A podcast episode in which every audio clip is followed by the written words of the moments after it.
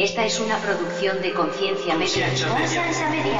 Concienciamedia.com. ¿Cómo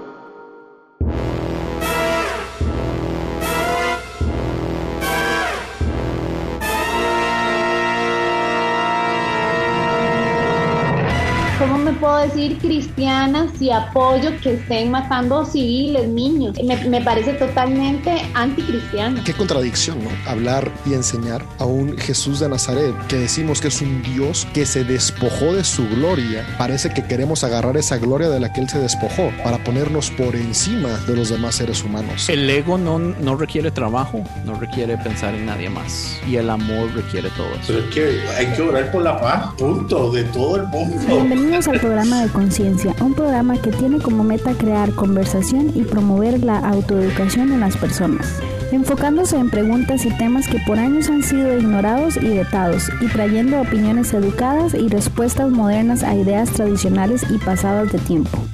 Conciencia es una organización centrada en la existencia de Dios y en la necesidad de que las personas tengan las herramientas necesarias para poder defender aquello en que ellos creen.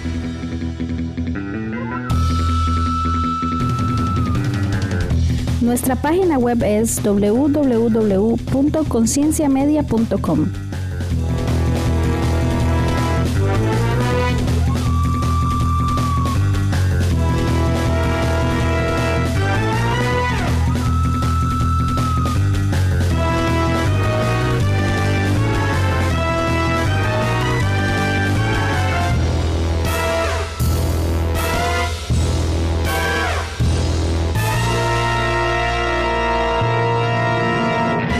Bienvenidos una vez más al podcast de eh, Conciencia. Este va a ser un episodio especial porque se armó casi así como que a última hora, aunque es un tema que he querido hablar desde hace mucho tiempo, pero por situaciones de la vida no hemos llegado a poder armarlo. Que siempre han habido como temas más importantes que siento como que se tienen que hablar en el momento, pero ahorita basado en lo que es el conflicto de Israel y Palestina, creo que es un muy buen momento para hablar del tema. y vamos a estar hablando del sionismo, del derecho de Israel, el derecho dado por Dios de Israel de la tierra. Y vamos a estar hablando de semitismo, vamos a estar hablando un poquito del conflicto tal vez, pero no tanto. Pero más que todo, estar intentando, vamos a tratar de tocar el tema de si Israel realmente es el dueño de la tierra y, y si hay algo, ya sea bíblico, ya sea histórico, o si hay razones válidas políticas de por qué están donde están y se les devolvió la tierra que era de Palestina y todo este enredo. Para eso tengo tres invitados.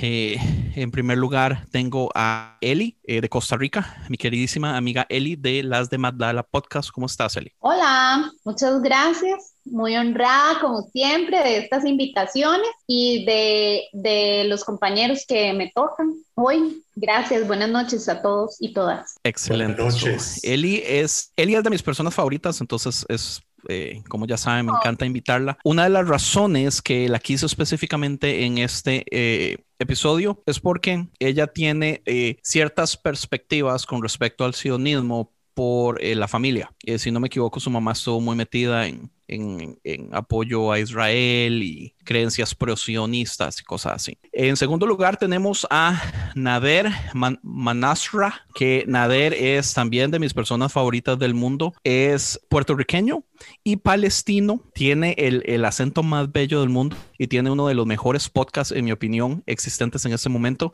que se llama Tú también. ¿Cómo estás, Nader? Bueno, después de esa introducción, no sé ni, no sé dónde ponerme.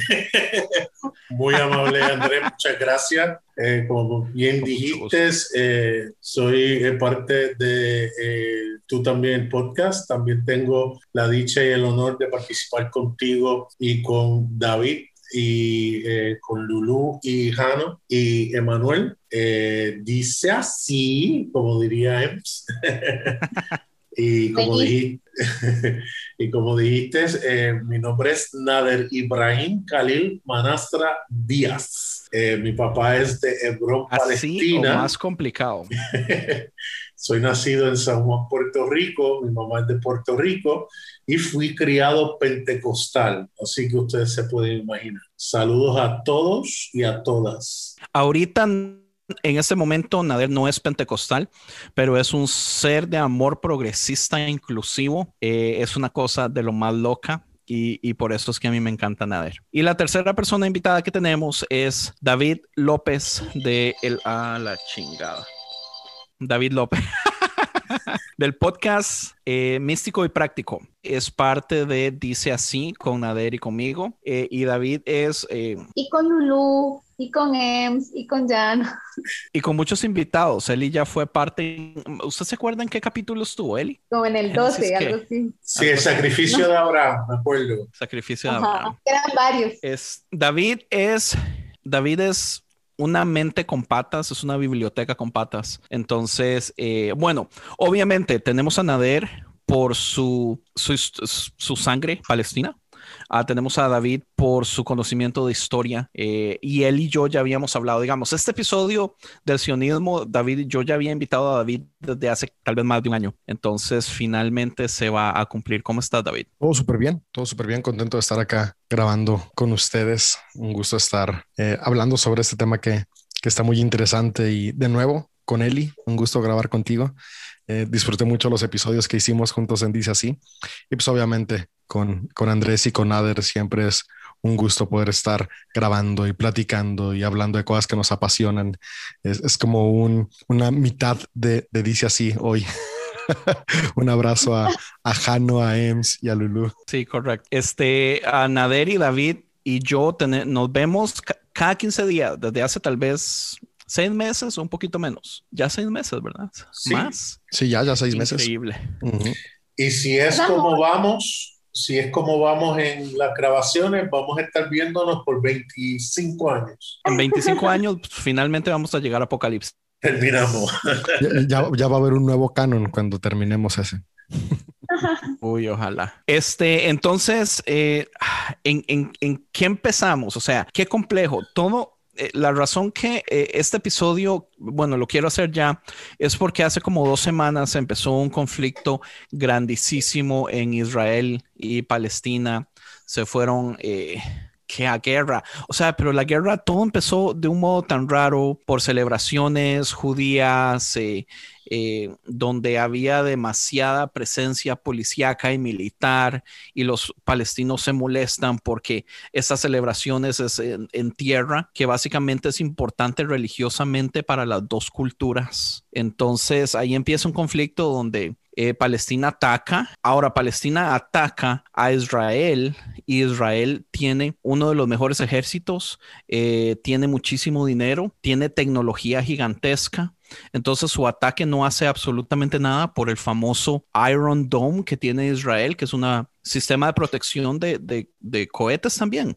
Entonces, en el momento que los de misil, sí, antimisil, en el momento que les tiran un misil, eh, Israel ataca con otros misiles y todas las explosiones suceden arriba, entonces nada pasa. Que los intercepta, o sea, no, no llega. Eh, el problema que tenemos es que Israel ataca de vuelta con muchísima mejor tecnología, eh, donde Palestina no tiene cómo defenderse y empezamos a ver una lista de muertes, de afectados, eh, lo que más me duele, lo que más me enoja son eh, personas inocentes. Una de las cosas, y, tal vez esto es por ser de Costa Rica, él y Estica también. Costa Rica no tenemos ejército, pero a mí se lo juro que me enoja y es un odio lo que yo le tengo a las guerras. A mí me dan asco saber que las guerras son personas en poder peleándose con otras personas en poder, mandando al pueblo a morir. Ah, y, por qué puta no ponemos a los dos presidentes a, a darse a golpes y que así gane un país o gane el otro? pero no, los, los malditos maricones mandan al pueblo a morir. Entonces, eh, no sé, eh, no sé qué podemos decir del conflicto para no perder mucho tiempo en el conflicto, para entrar de un solo a, ¿tiene realmente razón Israel? De estar ahí, hay bases bíblicas, hay bases religiosas, eh, tiene razón razón muchos países o las Naciones Unidas de defender a Israel justamente por lo que han sufrido en la historia con los nazis y todo eso, es justo que se le dé cierta, eh, ciertos beneficios, ciertas, ¿cómo se le, se le dice cuando hay un preferido? privilegios. Creo que uno de los, de los detalles que a veces no tomamos en cuenta es que confundimos judío con israelí con hebreo y, y, eso causa ciertos eh, conflictos para entender a qué personas son las que posiblemente podría referirse que tienen algún derecho ancestral de asentarse en las tierras palestinas. Y, es que eh, el judaísmo es una religión eh, y ser judío eh, o, es, otra cuestión, ¿no? Es, eres, eres israelí por, porque perteneces a la nación actual de Israel o eres una, persona con sangre semita en tus venas, que si somos honestos, pues básicamente toda el área de los pueblos árabes son semitas. entonces, eh, creo que uno de los problemas es ese, ¿no? Que no, no se ha logrado eh, poder separar lo que tiene que ver con cuestiones religiosas, con lo que tiene que ver meramente con algo étnico. Ah, las cuestiones religiosas de los judíos eh, fueron muy fuertes de tal punto que aunque en la diáspora se mezclaron ya con otros pueblos y se crearon nuevas nuevas eh, etnias, nuevos grupos de, personas que ya estaban muy alejados de los judaítas eh, eh, autóctonos, por así decirlo, al mantener la religión judía, se siguen identificando como si fueran autóctonos y apropiándose de derechos que realmente ya no les pertenecen. yo, nací en México y si me voy a mi árbol genealógico, entre mis bisabuelos hay españoles y franceses y, de Dinamarca. Y, por ahí entre los tatarabuelos también hay alguien de Inglaterra. Eh, una de mis tías le encanta la, historia de la familia y ha hecho el árbol genealógico así llevándoselo hasta los tatarabuelos. Eh, entonces yo, tengo familiares de Europa, pero yo no soy europeo. yo no soy inglés, yo no soy español. es más, mis bisabuelos son españoles. Yo no soy español, aunque los tengo súper cerquita. Yo soy mexicano. yo nací en México. y, yo un terreno. Exacto. yo no puedo ir y llegar a Inglaterra y decir, ok, mis bisabuelos, eh, en, mi, en mi árbol genealógico, mi tatarabuelo era inglés, así que yo tengo derecho a la nacionalidad inglesa, es más, ni siquiera tierra, nacionalidad inglesa, me van a mandar por un tubo. Yo no puedo ir a Francia y decir, hey, en mi árbol genealógico hay franceses, denme la nacionalidad francesa, ni a España y decir, ¿saben qué? Hace tres generaciones atrás de mí eran españoles denme mi nacionalidad española. Decir, hey, güey, ¿Qué importa que tus bisabuelos, es más, qué importa si tus propios abuelos fueron españoles, que no lo fueron? Tú naciste en México, eres mexicano. Y creo que ese es un problema muy grande en esta cuestión de, la ocupación ah, ahora por parte de, de Israel en Palestina, que personas, hombres y mujeres que sí, en generaciones muy atrás tenían sangre de hombres y mujeres que un día tuvieron propiedad en esas tierras, creer que por esa razón ellos siguen teniendo el mismo derecho. No, o sea, si tú tienes ascendencia judía, pero ya naciste en Austria, eres austriaco.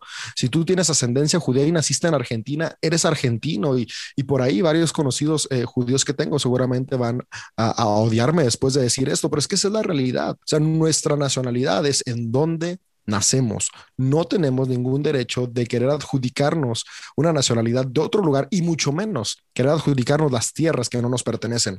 Yo en este conflicto que ahorita tienen, eh, decía, eh, es como si ahora en, México nos conquistaron los españoles y los autóctonos de México eran los aztecas, los mayas, los toltecas, que aún existen eh, algunas comunidades que, mantienen esta, esta, podríamos decir, etnicidad en su sangre. Y, ellos podrían venir y, decir, ok, vamos a quitarlos de los lugares que ustedes tienen ahora, porque eso le perteneció a nuestros antepasados y es nuestro derecho legítimo, porque Tlaloc así lo dice. Ahora, Tlaloc es el dios de la lluvia por acá, ¿no?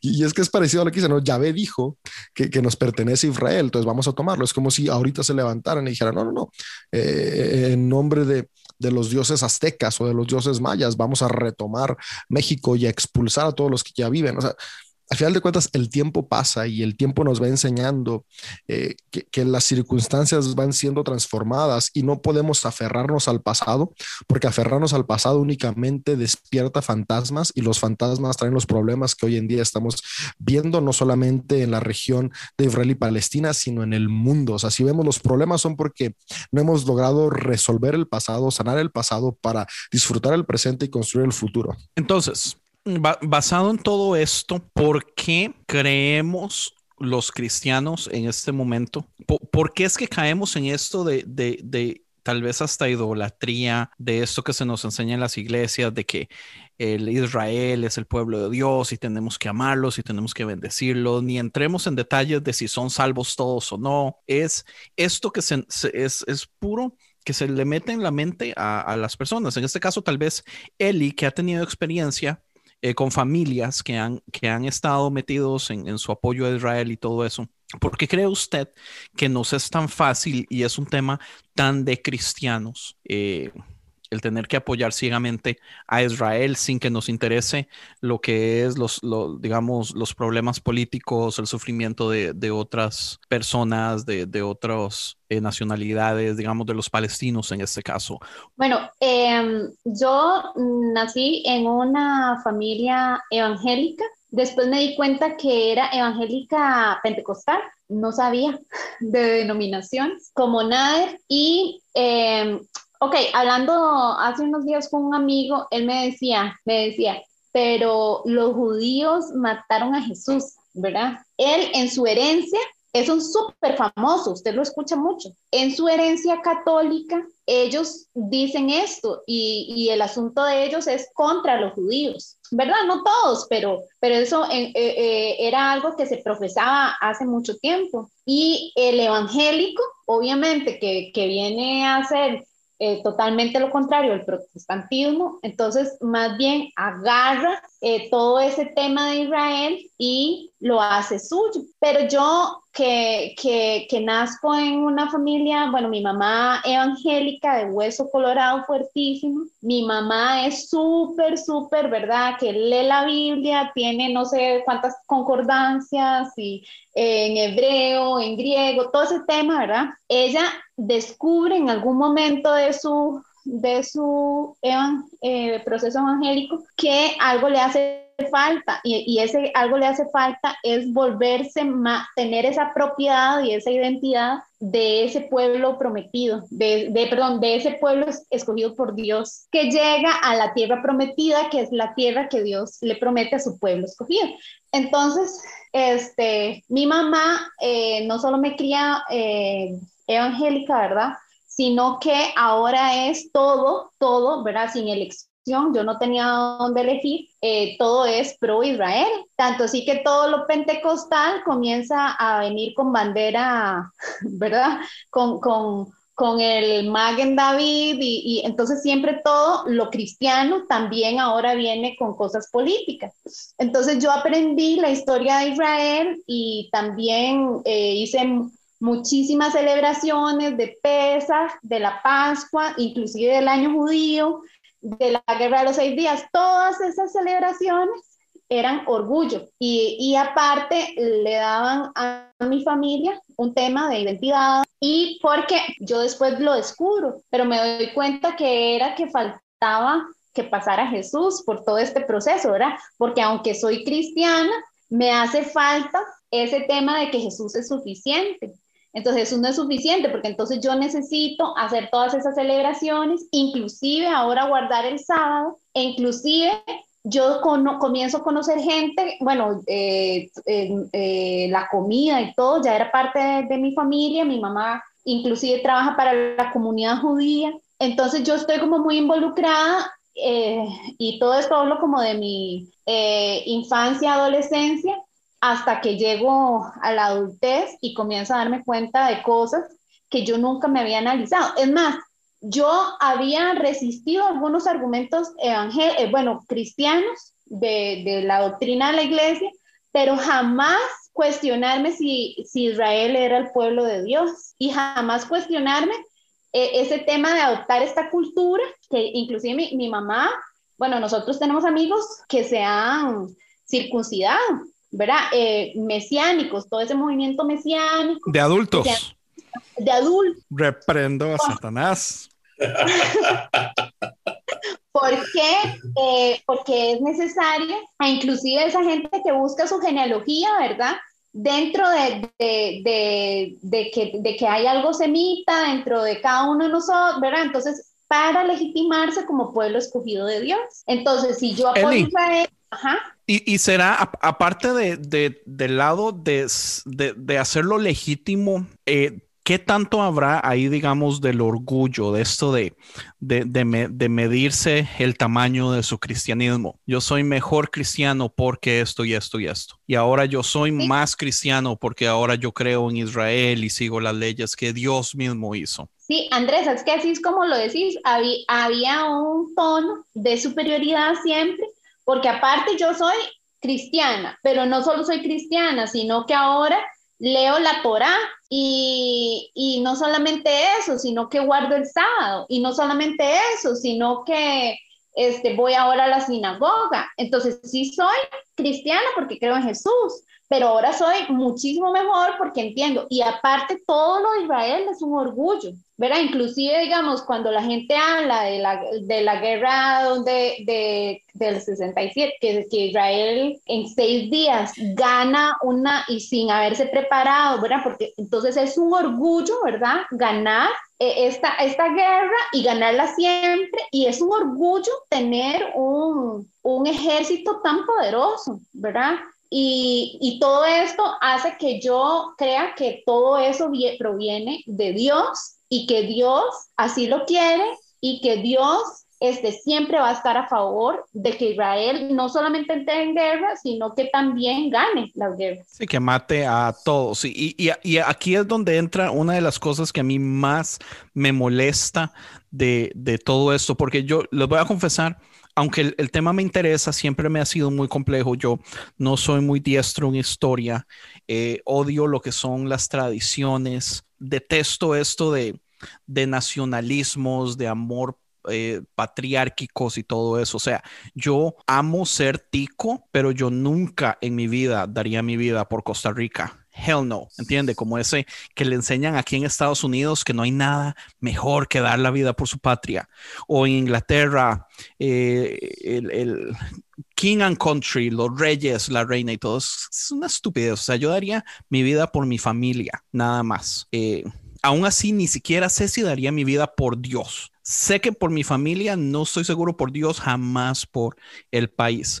Pero en este momento donde hemos tenido problemas gigantescos aquí en Estados Unidos desde el año pasado con lo que es racismo, con el movimiento de Black Lives Matters, con un montón de eh, gringos eh, nacionalistas blancos, neonazis, eh, el mismo Trump no tuvo los huevos de decir que el nacionalismo es malo. ¿Qué diferencia hace? Y tal vez Nader podría entrar aquí. Usted específicamente siendo palestino, eh, hablando tal vez un poquito de, de, la historia de lo que ha sufrido Palestina, porque Palestina tenía, o sea, Palestina estaba tranquilo, eh, viviendo eh, por años, eh, habían creado sus culturas, sus casas. O sea, es como, imagínese, en su pueblo, en su barrio, venga el, el, el, el, país de su izquierda o de arriba y se le ocurra que ahora ese país, ahora usted está dentro de ese país y los echan. O sea, no hay perdón, no hay tiempo, o sea, es, es algo súper injusto y todo esto basado en una superioridad porque ellos creen que son, o sea, ¿cuál es la diferencia en este caso del, nacionalismo eh, blanco y el neonazi, eh, los neonazis que, que, estamos viendo en Estados Unidos? ¿Cuál es la diferencia en que los israelitas crean que por ser el pueblo de Dios son mejores y tienen más derechos? Mira, eh, hay obviamente a lot to unpack como decimos en, en, inglés. Pero déjame empezar un poquito. Sí, sorry. no, no, está excelente.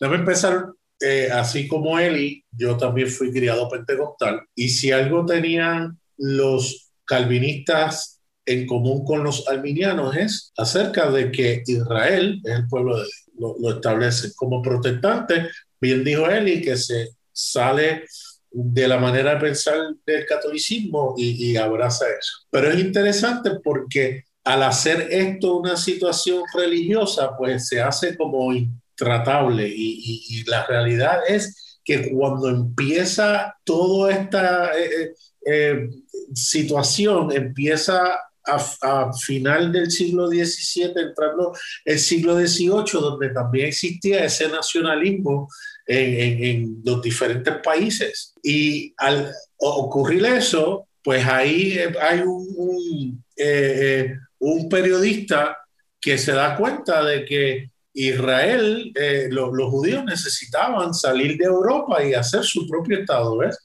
Pero es interesante porque lo que David dijo acerca de dónde nacimos es quienes realmente somos, lo vemos hoy en día, inclusive en Puerto Rico, que es una islita tan pequeña, colonia de Estados Unidos, usted ven artistas como Jennifer López que no son nacidos en Puerto Rico y, se, apropian, no, yo soy boricua, para que tú lo sepas, es una de, las cosas que gritan. O hay una canción que dice, sigo siendo eh, puertorriqueño que naciera en la luna o sea, esa identidad va a existir de parte de muchos. El problema es cuando se lleva a un nivel que aplastas a otros por, por, por, por lo que tú quieres. ¿ves?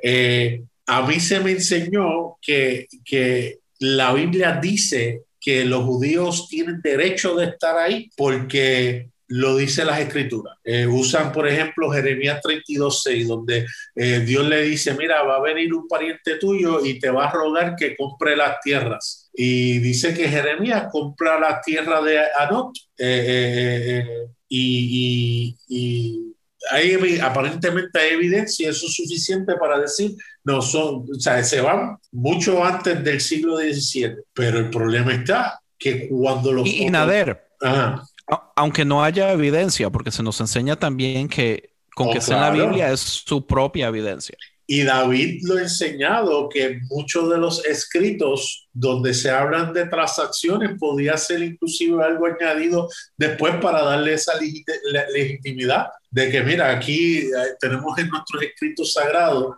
que esto es nuestro y, y, Dios dice que esto es nuestro. Pues si, si Dios lo dice, pues no, no se puede hacer mucho porque pero sin embargo es interesante porque los sionistas originalmente muchos eran secular. No había ni esta idea de, de, religiosidad, ni, ni, ni, la pelea que, que, que, que supuestamente religiosa cuando ustedes no ven ningún tipo de argumento de quién es el profeta y quién es el, eso tú no lo ves en la discusión de hoy en día.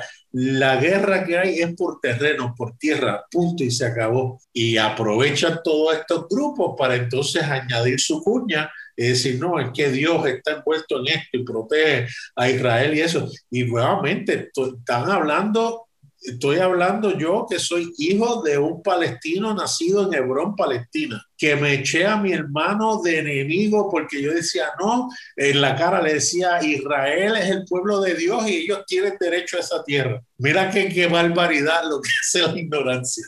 Y hoy en día, si tú como cristiano dices algo en contra de Israel, eh, es como si no aceptaras a Jesús. Literalmente el mismo fuego que, le toca a los que no aceptan a Jesús como su Salvador, también les toca prácticamente. Y lo que usan es un texto de orar por la paz de Jerusalén. Pero es que hay que orar por la paz, punto, de todo el mundo. hay que querer la paz entre hermanos. Y definitivamente hay que orar por la paz de Israel, porque si ellos de verdad entran en paz algún día, dejan de tanto terrorismo. de matar tanta gente.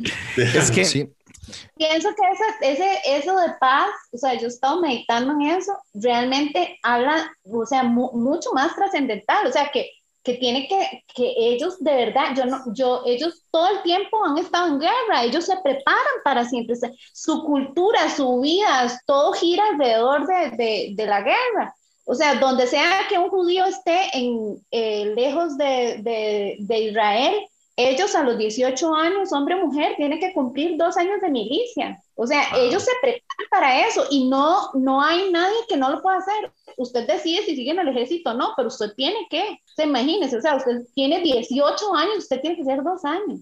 De, o sea, eso es no tener paz nunca. Donde sea que usted esté, no tiene paz. Siempre está en guerra. Wow. Y corrido, dije eh, el siglo XVII, era finales del siglo XIX. Eh, eh, y es interesante porque cuando los otomanes regían esa región, el 87% eran musulmanes, el 10% eran cristianos y solamente el 3% era judíos. Y es, tan interesante que, por ejemplo, está la historia documentada de un músico que era cristiano ortodoxo que se llamaba Wahid Yahwarije. Y él creció aprendiendo el Corán en la escuela y celebrando la Pascua y el Eid al-Adha, junto con palestinos y cristianos sin ningún problema hasta que llegue a Inglaterra creyéndose que es el dueño del mundo y empieza a repartir y a prometer, mira, a los franceses le dice, mira, vamos a repartir, nosotros nos vamos a quedar con Palestina, a los judíos le dijeron, tranquilo, que cuando hagamos esto te vamos a dar Palestina, a, a los de la Meca les dijeron, no, no se preocupe, que cuando todo esto termine, usted va a regir sobre una región islámica y Palestina va a ser parte de ¿Y quiénes eran ellos para estar repartiendo tierra? Es que e-, eso que dice Nader es muy interesante sobre el papel de Inglaterra en, en toda la cuestión de la formación del Estado israelí, pero también eh, en, dar fuerza a este movimiento sionista. Y, es que eh, e-, esta cuestión del sionismo dentro del cristianismo eh, tenemos que retroceder hasta la época de la Reforma. Hasta antes de la Reforma, el cristianismo no había sido sionista. O sea, los padres de la iglesia, toda este, esta cuestión, eh, no habían abrazado esta perspectiva de, de restaurar Israel como nación. De hecho, el cristianismo como tal es una contraparte al judaísmo. El judaísmo sí esperaba una restauración de un Israel físico. El cristianismo primitivo que, se funda bajo las enseñanzas de Jesús de Nazaret está pensando en una restauración espiritual que ya no está limitada a una región etnográfica. Y con esta conciencia es que el cristianismo en los primeros siglos va evolucionando, donde aunque sí inicialmente eran judíos quienes estaban promoviendo estas nuevas ideas de la fe que había eh, traído a inspirar Jesús de Nazaret, ellos mismos habían llegado a esta conciencia. La restauración no es más física, ahora es espiritual. Sin embargo, en la reforma sucede algo. Y es que los reformadores tomaron las escrituras y pasaron de verlas como se había visto tradicionalmente, una alegoría espiritual, y le dieron un sustento de literalidad. Comenzaron a promover la literalidad bíblica con una frase que a mi modo de ver es muy dañina para la interpretación del texto, de decir, la escritura es la única que puede interpretarse a sí misma. Para interpretar la escritura solo necesitas la escritura, es como de, a ver, incluso es hasta ilógica. Entonces, con el surgimiento de esta idea de la escritura como algo literal, se hizo una relectura y entonces se empezó a tomar cada uno de los pasajes y escritos que hablan de una restauración física de Israel como algo literal y comenzó a surgir esta idea dentro del cristianismo protestante. Entonces somos los protestantes los que los que empezamos a hacer todo este desmadre como siempre. pero, pero, pero comenzó a surgir ahí, ¿no? En, este corazón. Ahora, la cosa es que en Inglaterra el protestantismo tomó mucha fuerza y en el año 1800, en 1850, por ahí mediados de los 1800, surgió un movimiento llamado el movimiento dispensacionalista. Y para los dispensacionalistas es fundamental el cumplimiento de las profecías sobre Israel. Y, ellos ya no ven a, este Israel espiritual. Ellos ya comenzaron a separarse. Hay un Israel espiritual, pero también hay un Israel físico. Entonces volvió a surgir esta idea de, a ver, eh, esta nación tiene que resurgir. Y, uno de los principales promotores fue John Nelson Derby en 1850, 1860. Eh, él comenzó a promover toda esta cuestión del dispensacionalismo, decir, ok, Israel tiene que restaurarse.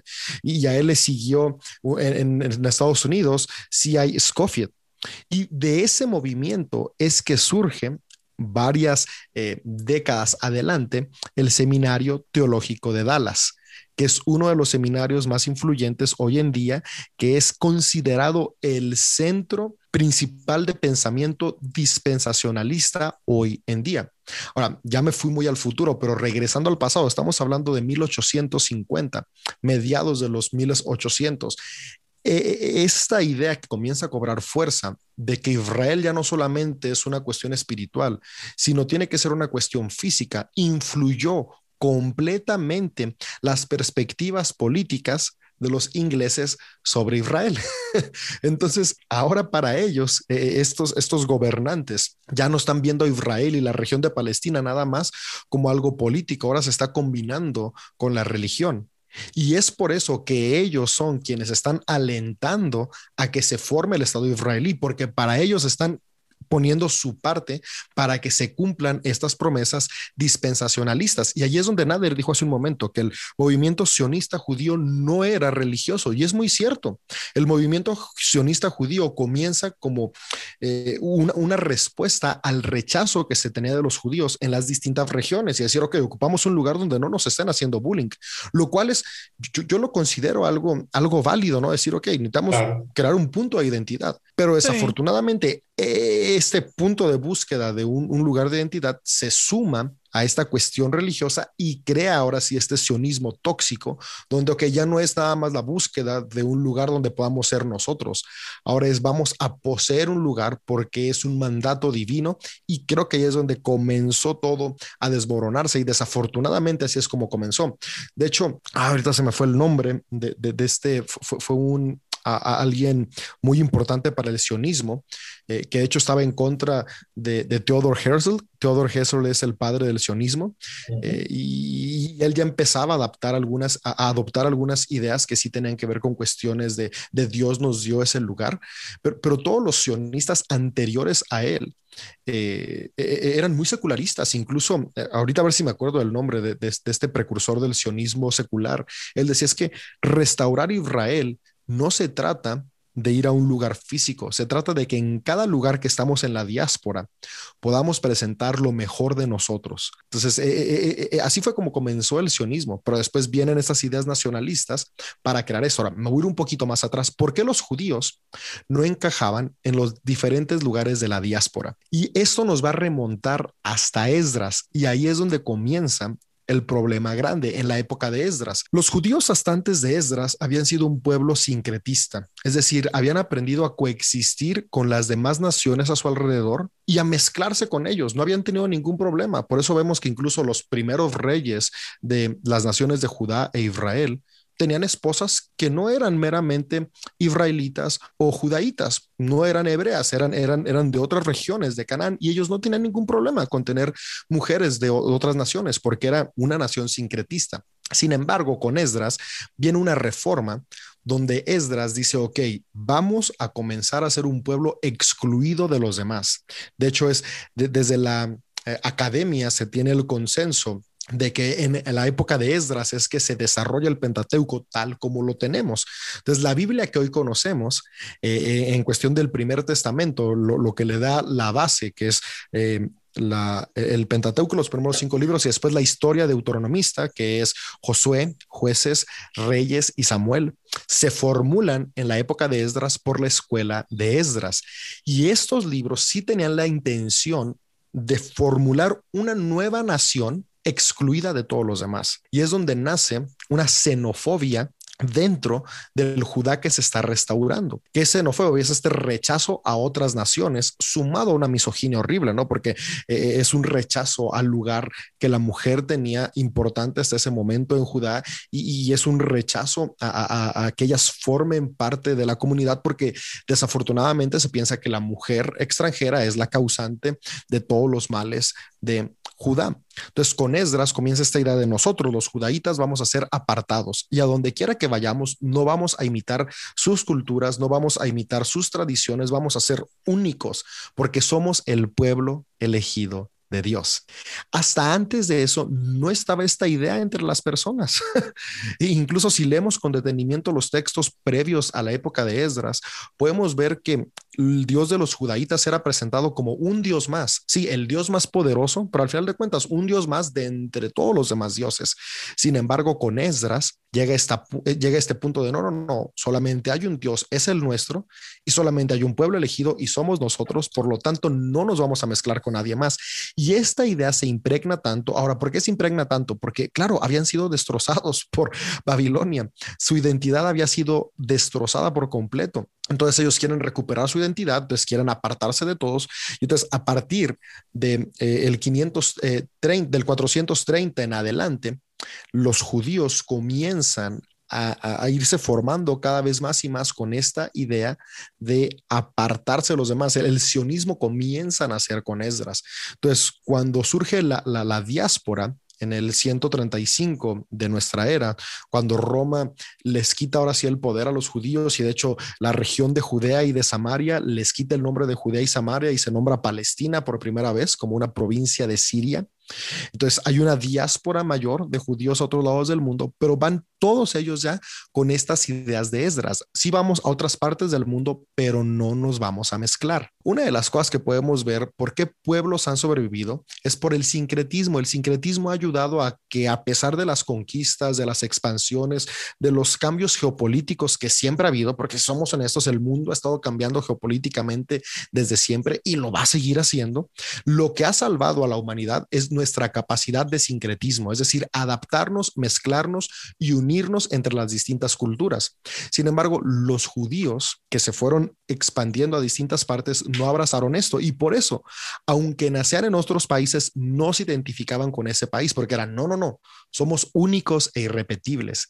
Y ahí es donde viene este ego insano que sí, desafortunadamente los llevaba a recibir opresión, pero una opresión causada por una falta de aceptación a otros, por sentirme superior. A nadie le gusta que lo menosprecien, a nadie. O sea, a nadie nos gusta eso. Obviamente, si tú llegas a menospreciar a otros, hey, yo soy mejor que tú porque yo soy elegido por Dios, yo no me mezclo contigo porque yo soy mejor, claro que se empieza a volver indeseable. Y después, si estas personas comienzan a obtener algún poder adquisitivo, algún poder intelectual, otras cuestiones, porque si en algún punto eh, personas que ya no eran autóctonos, que ya habían pasado generaciones y generaciones y se habían mezclado, porque aunque digamos que no se super mezclaron con otras eh, regiones, pero esos son tan diferentes los judíos askenazis de los judíos sefardíes, porque los sefardíes se mezclaron con los portugueses, con los españoles, los askenazis se mezclaron con los alemanes, los de esta región acá del este de Europa. por eso tenemos judíos muy blancos y rubios contra judíos eh, morenos y, y, distintos, ¿no? porque hay distintas partes donde se fueron mezclando, aunque se mezclaron en sangre, en pensamiento no se permitieron este sincretismo. Y ese sincretismo los llevó a esta idea de somos superiores a los demás y por eso sufrir tanto rechazo.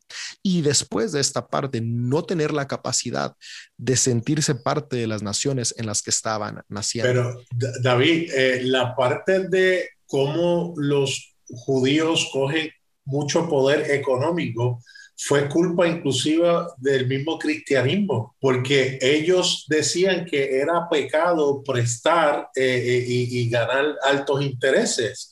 Y como era pecado el cristiano hacerlo, quien lo hacía entonces eran los judíos y ellos sí cobraban altos intereses y se convirtieron en los banqueros del mundo. Y por lo tanto tuvieron esa, esa, ese poder económico eh, eh, adicional de lo, de, del pensamiento que lo, lo le, hace que la gente le coja cosas. Eh, no, somos los mejores. Y es interesante porque cuando hablamos de la iglesia pentecostal, sí, ve, ve, ve, ven a Israel como el pueblo de Dios, pero al ir evolucionando a los cristianos mesiánicos, los de raíces hebreas, me llama tanto la atención como ellos que también consideran la Biblia eh, eh, inherente y sin, errores, no pueden ver que los escritores del Antiguo Testamento se pasaron peleando contra las diferentes iglesias de no adoptar las costumbres y los rituales eh, judíos eh, porque lo que Cristo hizo era suficiente y, y, lo, y los liberara de hacer eso y ellos no, no, tenemos que volver atrás al Antiguo Testamento a celebrar la fiesta, esto, pero, pero vean acá, ellos no pero, ven. Ah, tras de eso, el Antiguo Testamento no es ni claro, ni bonito, ni pacifista, porque lo, una de las cosas que podemos ver es cómo el mismo pueblo judío entre ellos se odiaban, se mataban, eh, se desechaban. Eh, o sea, ni siquiera había un, unidad para ese entonces. Entonces, eh, hay ciertas contradicciones cuando Esdras viene a querer editar el texto y decirnos cosas cuando en la historia vemos que, que, es al revés. O sea, ellos de todas formas estaban peleando entre ellos, viendo a ver cuál era mejor, quién no. Y de todas formas, las combinaciones de raza ahí estuvieron. Si nos vamos a los padres de la fe, eh, a todas las genealogías de, desde Abraham hasta Jesús, lo que vamos a ver es un, es un enredo de combinaciones de sangres cuando fue lo primero que supuestamente Edras edita para decir no se tiene que hacer. De todas formas pasa.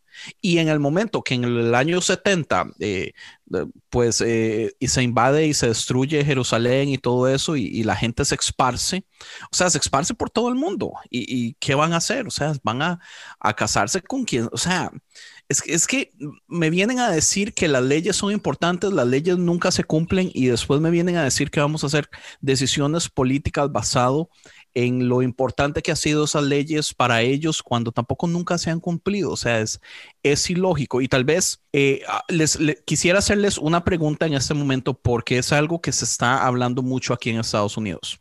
Todos sabemos que el, semitismo, el antisemitismo es malo ¿verdad?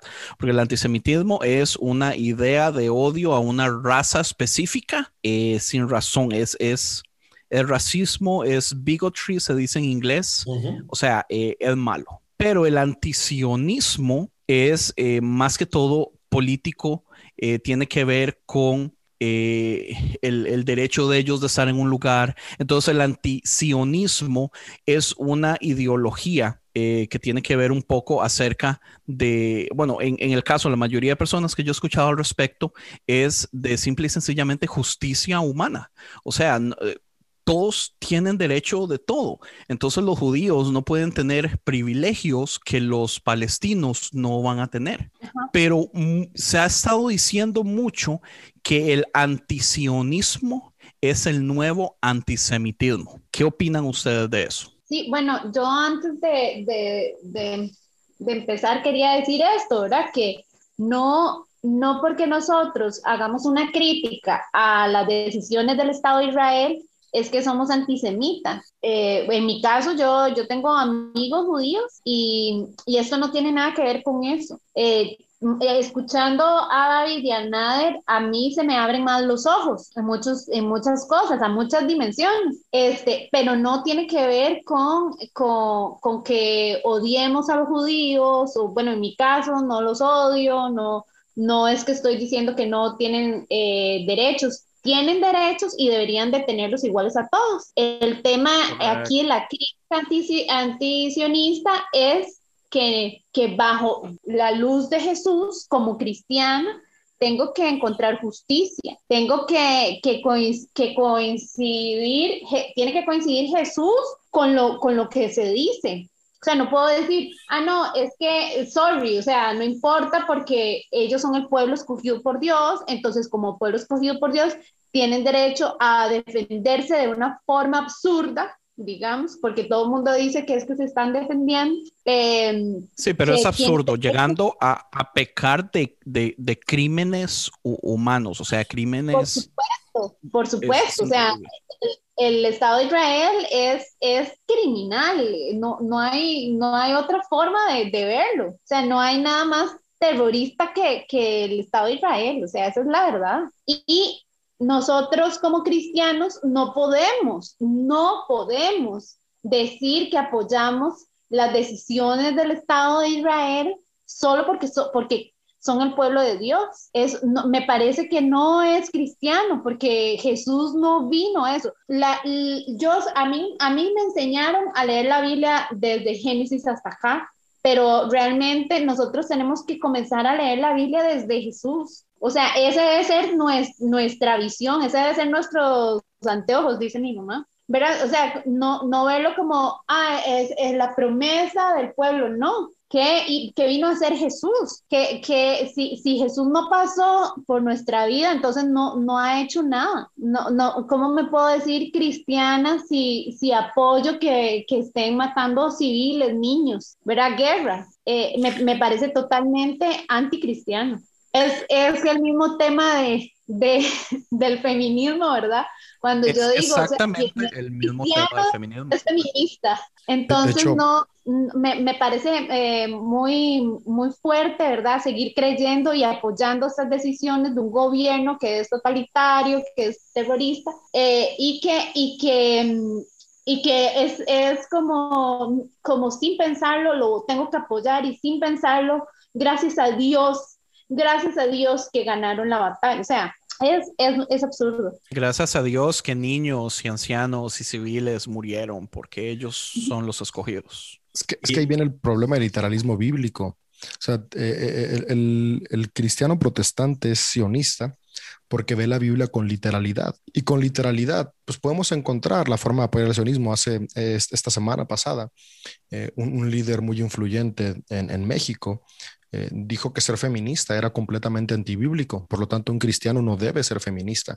Debes estar a favor de, de, la equidad en la mujer, pero no ser feminista, porque cualquier otra cosa que no esté en la Biblia, no lo debes de hacer. Entonces, ahí viene la bronca, ¿no? O sea, querer el día de hoy basar nuestra conciencia en un libro escrito por conciencias que no tienen ni la más mínima idea de lo que hoy tenemos idea, pues nos lleva a tomar estas decisiones tan absurdas como estar felices porque Israel está masacrando a inocentes y decir que es el plan de Dios. David, y, y después querer tomar tomar decisiones políticas basado a esto también, o sea, porque no y, solo Israel, pero aplica a todos nuestros países. Y esa, y, y, cre, y hacer, coger esa literalidad solo para, para lo que nos conviene, ¿verdad? Porque si usted agarra la Biblia para literalmente, bueno, primero tu vida se hace un caos, pero realmente se, se, se escogen algunos, algunas partes literales para querer cumplirlas, pero el resto se deja aparte. Claro, Entonces, la, la, las acomodamos a nuestro gusto. Por ejemplo, hace unos días escuchaba también una predicación donde decían que el espíritu de Jezabel es el de aquellos miembros de la iglesia que cuestionan a sus líderes o que no los apoyan al 100%, que eso es el espíritu de Jezabel. Yo creía que eso ver, era en Puerto Rico nada más. No, no, no, yo dije, a ver, a ver, espera, espera, espera. Jezabel, el espíritu de Jezabel es cuando el líder, el que está en el poder, oprime al pueblo. Digo, ¿cómo volteamos las cosas? Dije, no, no, no, o sea, realmente ser wow. Jezabel es cuando no permites el cuestionamiento, porque no, no, no, nadie contradice lo que yo digo. Eso es Jezabel, pero a veces sacamos las cosas tan fuera de contexto para poder apoyar nuestras ideas, para poder apoyar lo que queremos, que se nos olvida completamente cuál es al final de cuentas el principio fundamental de la fe, ¿no? Que es permitir que cada persona desde su experiencia conozca a Dios de tal manera que sus vidas sean transformadas y cada uno somos tan distintos que vamos a ser transformados diferente y cada uno somos tan distintos que entenderemos a Dios de distinta manera. Por lo tanto, yo como pastor no puedo esperar que las personas que influencia cada semana lo entiendan igual que yo, porque cada uno de ellos vive de manera distinta y por supuesto que cada domingo se van a cuestionar lo que predico y qué bueno. A mí cuando me hacen preguntas los domingos, oye David, esto no, no estoy de acuerdo o eso no, qué gusto, porque de eso se trata, que cada domingo salgas con más dudas para que tú busques respuestas que nutran tu espiritualidad. A mí me encanta que me cuestionen porque quiere decir que están poniendo no solamente atención a lo que digo, sino que están poniendo atención a lo que ellos creen. Y ahí es donde se forman convicciones. Quiero, quiero tocar algo rapidito desde la declaración Belfort en el 1917, eh, eh, donde los británicos dicen la, Israel, los, Israel, los judíos necesitan un hogar nacional para ellos poder eh, eh, vivir. Fueron la promesa que hicieron. Empezó a, a, a venir el, el, influx o la, la, llegada de judíos a tal nivel de que en el 1938 eh, el 30% de los habitantes de Palestina ya eran judíos. Y sabemos eh, todo lo que pasó, guerra, se formaron la OLP o eh, la Organización eh, de Palestina, pensamos que eran todos musulmanes, habían cristianos en la, en la organización, no tenía nada que ver con, con religión, ni, ¿sabes? tenía que ver con gente que tenían derecho a esas tierras cuando los judíos llegan, empiezan a comprar tierras de no eh, eh, de árabes no palestinos que eran dueños de tierras en Palestina, los judíos empiezan a comprar las tierras y los palestinos que trabajaban la tierra empezaron a, a oprimirlos y empezaron a perseguirlos, empezaron a sacarlos a tal nivel de que huyen y, y, y se crea lo que es la catástrofe Nakba. Y tanto es así que eh, eh, eh, se forma jamás y jamás, fíjate que la OLP empieza a atacar civiles, pero también empieza a buscar unas formas no violentas para tratar de, de, resolver el asunto. Pero cuando llega jamás, fue jamás quien hace el primer ataque suicida eh, dentro de, Israel. Y la gente dice, ah, pero eso es terrorista. Yo no defiendo la violencia y, David, eh, Andrés me conoce bajo ninguna circunstancia, pero cuando alguien está acorralado y siente que el palo que tiene no hace daño contra las la pistolas y los rifles y los tanques, van a buscar la manera de tratar de, de, hacer un, Por supuesto. hueco. Y me da gracia porque cuando Israel ataca los edificios en Gaza, que, ahí están los hogares y, las pertenencias, lo poco que tienen los palestinos, ellos lo justifican de que no, es que jamás tenía escondido armamento, jamás usa de escudo a, a los inocentes ciudadanos de Palestina. Mire, mi hermano, si eso fuera verdad, yo le aseguro a usted que me está escuchando, los mismos palestinos sacarían a Hamas del medio, no permitirían que usen de escudo a niños y a, ciudadanos, jamás lo van a permitir. Eso es eh, eh, eh, propaganda del otro lado, no es correcto. Sea, uno escucha las noticias de un punto de vista y no estoy diciendo que jamás sean unos angelitos, yo no estoy diciendo que algunos no tengan su, su eh, eh, agenda, existe en todos lados, eso es así. Pero decir que usan de escudo, eso no, no es correcto.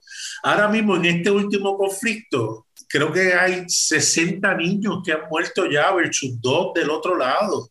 Entonces, ah, más gracia me da que aquellos que son pro vida, que dicen, no, el aborto es pecado, no tienen problema con los niños que mueren eh, eh, palestinos, inocentes. Ahí no hay problema. Ahí pues son, es parte lamentable, pero es parte de, no vemos eh, el, la, la, la, ¿cómo es? ese... Lo lógico, la ironía. Sí, la ironía, eh, pero no, no, no ves ese, ese, ese, esa molestia, esa ira de parte de, aquellos que dicen, no, hay que proteger a los niños inocentes. No lo ves, se quedan callados. Ah, eso, pues, sí, pero es que es la realidad. Tenemos que ser consistentes. Exactamente. Y eso que dijo Nader me encantó porque crea una, crea una conciencia muy honesta, ¿no? A veces somos muy fáciles para juzgar las situaciones sin darnos el tiempo de ver el trasfondo que las originó. Y, tal como, como dijo Nader, ¿no? Somos muy prontos a juzgar a aquellos que son terroristas y como digo, no los justificamos para nada, no, no, no, pero no nos damos cuenta qué fue lo que los orilló a hacer esas cuestiones. La opresión de hombres y mujeres en el poder que quitándole los pocos que tenían, o aunque fuera mucho, pero quitándole lo que ellos tenían por derecho, los fueron acorralando, acorralando, acorralando hasta crear estas circunstancias. Ah, entonces, creo que sí es muy importante poder, ah, antes de emitir un juicio, tomarnos el tiempo de, leer historia. O sea, yo le digo a, personas de, eh, ahorita en redes sociales que tengo mucha gente cristiana evangélica, digo, oye, ya estudiaste historia.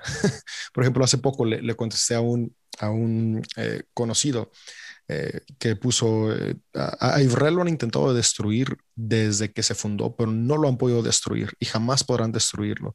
Yo así como de, a ver, a ver, espérate, o sea, Israel lo destruyeron en el, 120, en el 722 antes de Cristo y, desde esa época no ha vuelto a resurgir. Israel no ha vuelto, a, resurgir, ni volverá a resurgir. Que en el día de hoy existe es un Israel que no tiene nada que ver con el que se destruyó en el 722 por Asiria. O sea, el de hoy es, a lo mucho podríamos decir que Judá, pero Judá no es lo mismo que Israel. Vuelvo, cuando vemos la Biblia con literalidad decimos, es que sí, fueron lo mismo. No, incluso toma la Biblia literal y hubo un punto donde se separaron y ya no fueron lo mismo.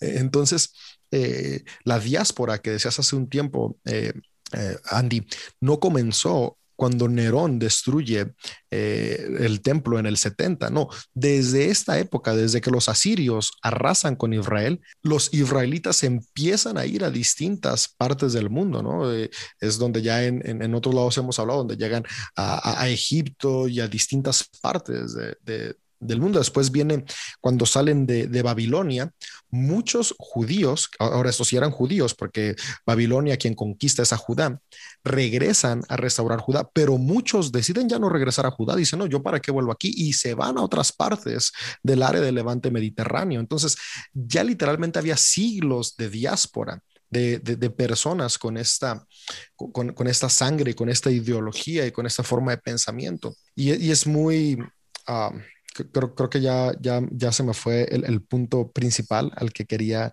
al que quería llegar hablando de, de fechas. El, por, no, no. Por, en lo que piensa, de fechas se me fue, se me fue de, de, de dónde quería llegar al punto central. El, en lo que piensas el punto, eh, David, quiero tocar algo que hablaste para que, porque creo que es importante. Vemos al terrorista de acuerdo de los ojos del de que está ganando, porque cuando Estados Unidos se levanta contra Inglaterra, para Inglaterra eran esos colon, eh, esos, eh, esos que estaban, que eran colonias, eran los terroristas, que estaban votando el té, que estaban eh, eh, siendo eh, ins, ins, insurrection, ¿cómo se dice en, en, español? Insurrectos. Insurrectos, ellos eran los terroristas. Ah, pero como ganó, Estados Unidos ganó, pudo escribir la historia de un momento eh, eh, de una forma distinta para verse, ¿no? Es que nosotros estamos peleando por nuestros derechos. Entonces, cuando ocurre el primer, la, la primer, en el 1980, cuando ocurre la primera intifada, que es cuando ocurre el primer ataque terrorista, según, eh, ¿verdad? Eh, según la, la, historia, como lo, establece, es interesante porque intifada lo que significa es sacudirse. Imagínense, vienen, te oprimen, te, te tratan de sacar de tus tierras, te matan a tus hijos. ¿Quién no se sacude? ¿Quién no ve eso como un sacudir? ¿Quién no dice, espérate, hay que sacudir aquí todo? Porque no, no, no puede ser que seamos nosotros, la sangre de nosotros, de los nuestros nada más. Y ante ese horror que están viviendo, se indignan eh, y se levantan y responden. Entonces, de momento, los malos son ellos. Y nuevamente, aquí el que nos conocen, pueden escuchar nuestros podcasts, saben que no justificamos bajo ningún modo ningún tipo de violencia, tanto de un lado como el otro, es inaceptable. Todas las vidas valen, valen, tanto que, que Cristo vino a, a, a, liberarnos a todos. ¿Sabe qué es lo que pasa, Nader? Que es que nosotros vivimos en un tiempo donde se predica una teología de princesas de Disney y esta teología de princesas de Disney básicamente habla de que los cristianos siempre se ven como los buenos. Entonces, en todas las historias del mundo donde hay un bueno o un malo, el cristiano siempre se identifica con el bueno y es imposible para ellos verse que ellos puedan ser los malos, que ellos puedan ser los opresores, que ellos puedan ser los terroristas, que ellos puedan ser, los que están haciéndole mal a las personas. En, en, en toda la historia, eh, digamos, nosotros vemos eh, la, la, conquista, nosotros podemos hablar de la historia de, de, los esclavos en Estados Unidos y ningún cristiano le va a aceptar que ellos hubieran sido de los que tienen esclavos porque ellos nunca se pueden ver como los malos. Entonces sucede lo mismo en este momento, o sea, es una excusa para poder expresar lo sucio que somos por dentro. Uh, David tiene una serie de Satán muy buena. A y a David yo los invité para el próximo episodio de eh, Todo es Gris, que se va a llamar El Diablo es Gris. Y aquí hablamos mucho acerca del ego, cómo el ego, eh, cómo el, el, yo, cómo digamos el Satanás no es una persona. Eh, tercera a la que le podamos tocar o echar las culpas y todo eso, sino que en nosotros, eh, nosotros estamos en capacidad, depende de las situaciones en que se nos ponen, de ser cualquier cosa hasta de ser el satán. Cualquier humano en el mundo, si es oprimido, si se le tira entre la espada y la pared, si lo hacen sufrir, usted puede reaccionar de las formas más horribles del mundo, pero nunca nadie cree eso. Las personas creemos que como somos buenas en este momento, porque vivimos en una cultura relativamente justa que nunca podríamos ser capaces de cosas malas. Y la verdad es que la historia nos ha enseñado que eso es completamente incorrecto todos los humanos están en capacidad de hacer cosas horribles y son llevados a los extremos más difíciles. Y entonces, ¿cómo podemos justificar o cómo podemos señalar o cómo podemos, digamos, eh, decir que ciertas personas son los malos con, la facilidad en que, en que agarramos bandos, con la facilidad que dejamos que cosas injustas no nos duelan, perdemos lo que es, ah, ¿cómo se llama esto? La empatía, eh, porque como somos tan tribalistas, mi tribu, si mi tribu va ganando, me vale mierda lo que los otros están sufriendo. Y es así como, brother, o sea, nunca has leído a Jesús. O sea, ¿para qué rayos le sirve a usted la pucha Biblia si usted no puede tener empatía con todos? Y aquí es donde a mí me, me enoja muchísimo, porque yo digo, ¿qué tan difícil es entender que el problema no es ni la religión ni la política? Es, es, es, el sufrimiento y la injusticia. O sea, ¿por qué es tan difícil entender que en el 2021 todos los humanos tenemos los mismos derechos? Todos los humanos deberíamos tener la misma capacidad de poder tener una vida digna. Y me encanta esto porque eh, Yuval Hariri en su libro Sapiens, él explica cómo esta idea de, de, de derechos humanos es algo que no existe, pero es algo que los humanos se inventaron. es esto de los mitos, como Dios, es este tipo de mitos que han hecho, han dado la capacidad que el humano básicamente progrese, pero aún así es tan difícil. Y, y, por cierto lado, yo digo, yo le tengo cierta fe a la humanidad porque hemos llegado hasta donde hemos llegado, pero después veo tanta ignorancia en, en, el progreso de mucha gente que lo que hacen es, es, hacernos dar pasos para atrás. Y yo digo, o sea, ¿en qué vamos a terminar? ¿Por qué? porque no entendemos que todos tienen derecho a mínimo no sufrir y tener un,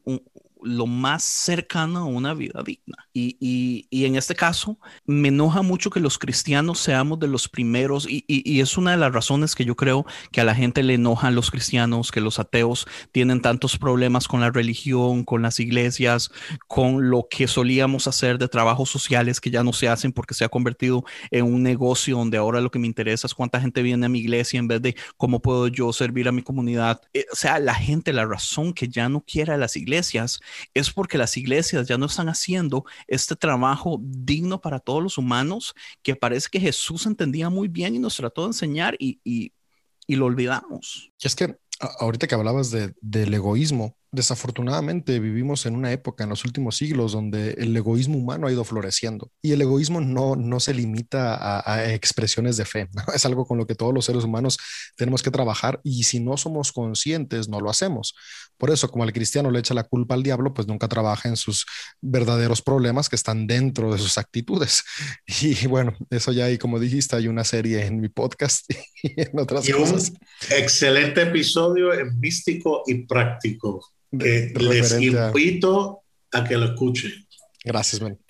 Eh, pero regresando a estas cuestiones del egoísmo, eh, eh, el sionismo cobró tanta fuerza en el movimiento evangélico, además de por la literalidad bíblica, porque justamente el movimiento protestante evangélico, el cristianismo, ha sido ególatra al sentirse la religión superior a los demás. Entonces, obviamente, le traes una filosofía que dice que hay un pueblo superior a alguien que ya se siente superior, pues conecta, ¿no? Hacen ahí match, es como de, ah, somos lo mismo, nada más que con un nombre diferente, ah. ¿no? Una cara diferente de la misma moneda opresora que bajo la justificación de que son llamados por Dios son mejores que los demás. Porque somos honestos, ese es el discurso evangélico protestante, ¿no? Y que también en algún momento nuestros hermanos católicos tuvieron y, tuvieron y por eso hicieron las conquistas en nombre de Dios que hicieron, porque pensamos que el hecho de profesar cierta religión nos da una superioridad moral e incluso nos hace superhombres al lado de nuestros semejantes. Bueno, no es un mal único de los cristianos, también otras religiones eh, lo tienen, pero qué contradicción, ¿no? Hablar y enseñar a un Jesús de Nazaret que decimos que es un Dios que se despojó de su gloria para estar como igual con los humanos y después tomamos esas enseñanzas de este Dios despojado de gloria. Parece que queremos agarrar esa gloria de la que Él se despojó para ponernos por encima de los demás seres humanos. Qué contradictorio a veces es nuestro discurso hablado contra nuestras acciones. Y por eso en el siglo 20, ¿Sabe en, en, los, en los pentecostales tomó tanta fuerza el sionismo, ¿no? Donde estuvo Eli y donde yo también crecí. Mi abuelo eh, y por ahí si escuchan mis tías este episodio otra vez me van a regañar, pero pues ¿qué tiene? Siempre me regañan de todas maneras, ¿no?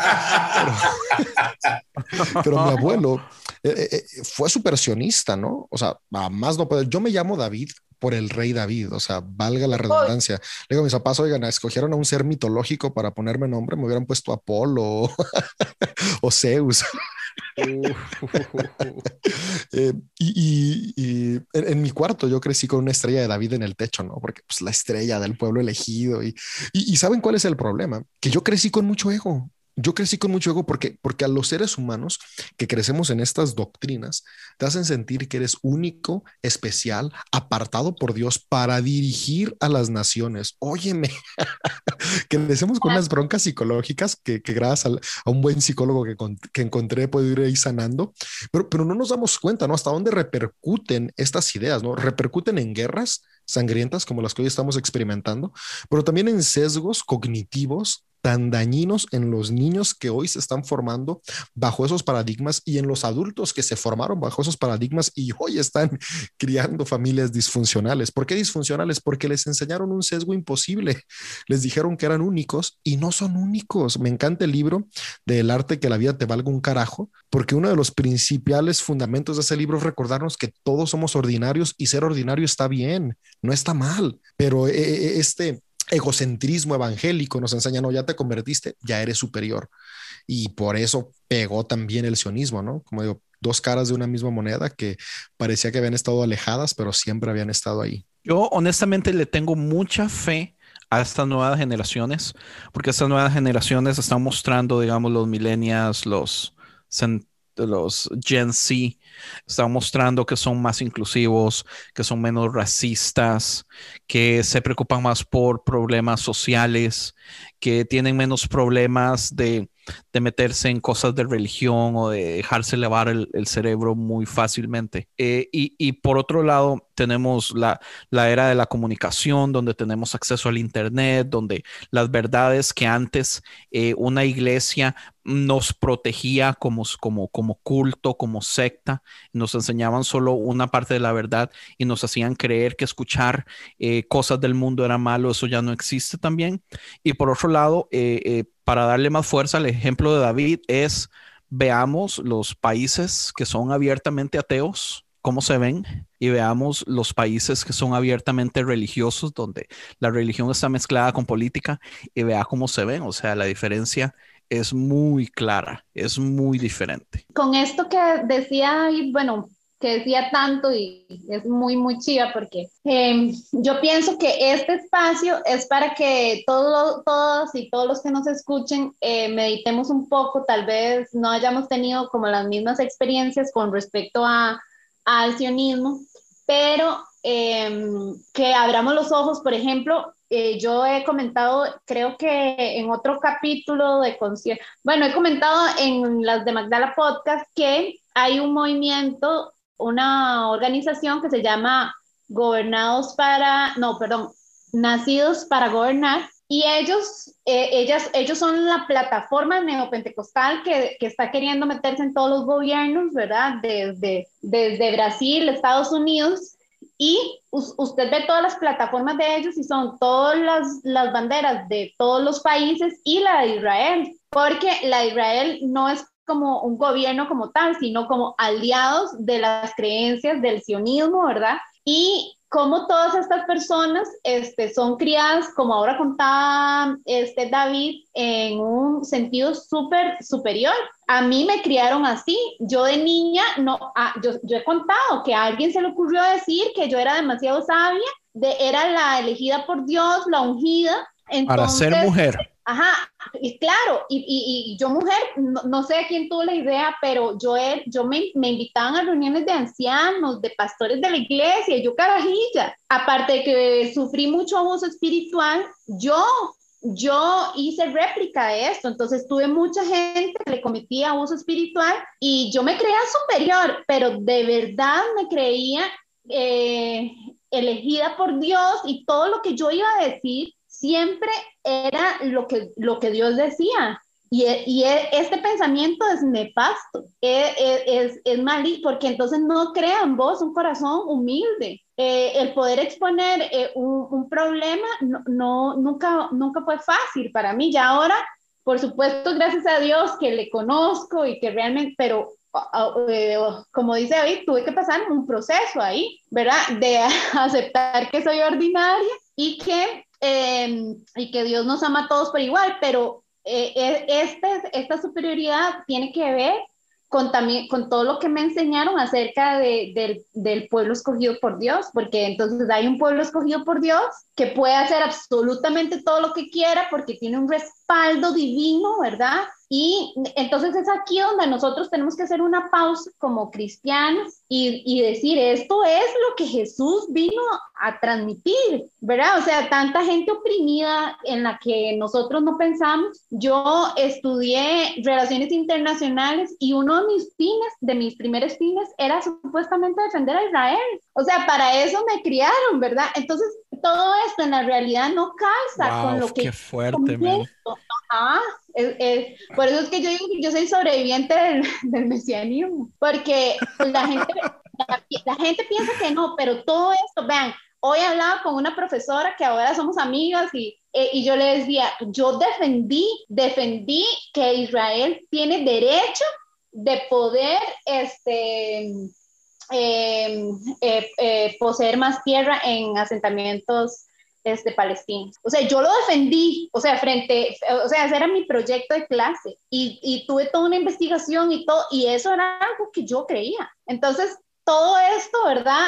Es, es, algo que mucha gente que no vemos, mucha gente evangélica, es criada y es criada para gobernar de esta forma. Vean lo nefasto, lo diabólico que es que si nosotros no ponemos, eh, eh, no, no, nos presentamos delante de, de, Diosa y decimos, esto es lo que Jesús vino a, a, decirnos a nosotros, porque no importa aplastar en nombre de Jesús, no importa porque yo soy la ungida, yo soy la persona que Dios ha escogido, yo soy la sabia, yo soy la persona, esto es, es, es, mal, está súper mal, porque ¿qué pasa con las demás personas? Y, y, y, a mí me, por eso me gustó mucho que Andrés desde hace mucho tiempo venga con ese tema, porque es algo que se tiene que hablar.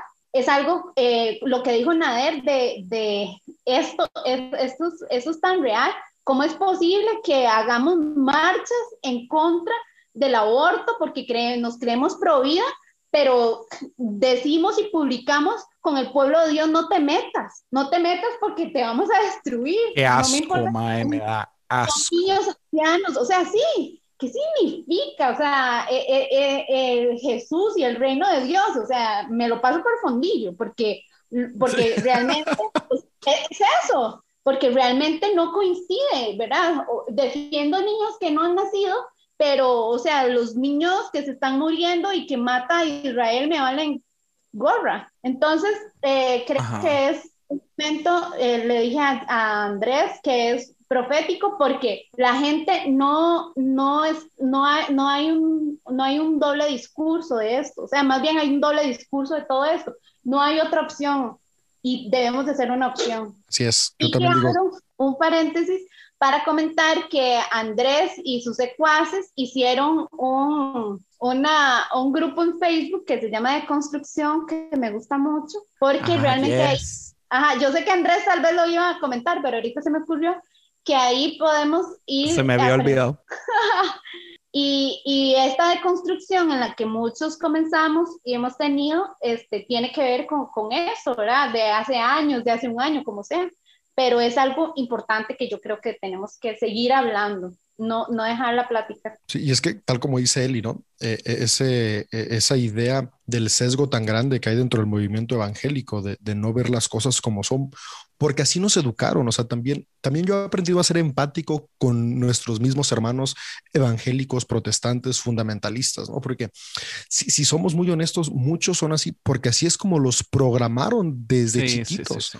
y a los que no programaron desde chiquitos, llegan a la iglesia y la iglesia sí es una fábrica de lavar cerebros en la mayoría de lugares, ¿no? O sea, te, meten unas ideologías a fuerza y, con culpa, ¿no? Porque si no las abrazas, pues eres culpable, que, te lavan el cerebro. Entonces es, un proceso muy complicado donde después se llega a estas eh, ideas fundamentalistas y, y al final de cuentas, ¿no? Eh, eh, es mostrar también esta gracia hacia con ellos, pero al mismo tiempo mostrar la gracia no significa que no vamos a denunciar la opresión, que es al final de cuentas lo que, lo que estamos haciendo y proveyendo espacios donde puedan escucharnos, porque muchos tal vez están defendiendo esto porque nunca han escuchado otra opción, otra historia, y qué bueno que hay espacios donde se puede escuchar la historia desde un punto más objetivo. Por ejemplo, el otro día también, yo, yo estos días sí he estado bien mula.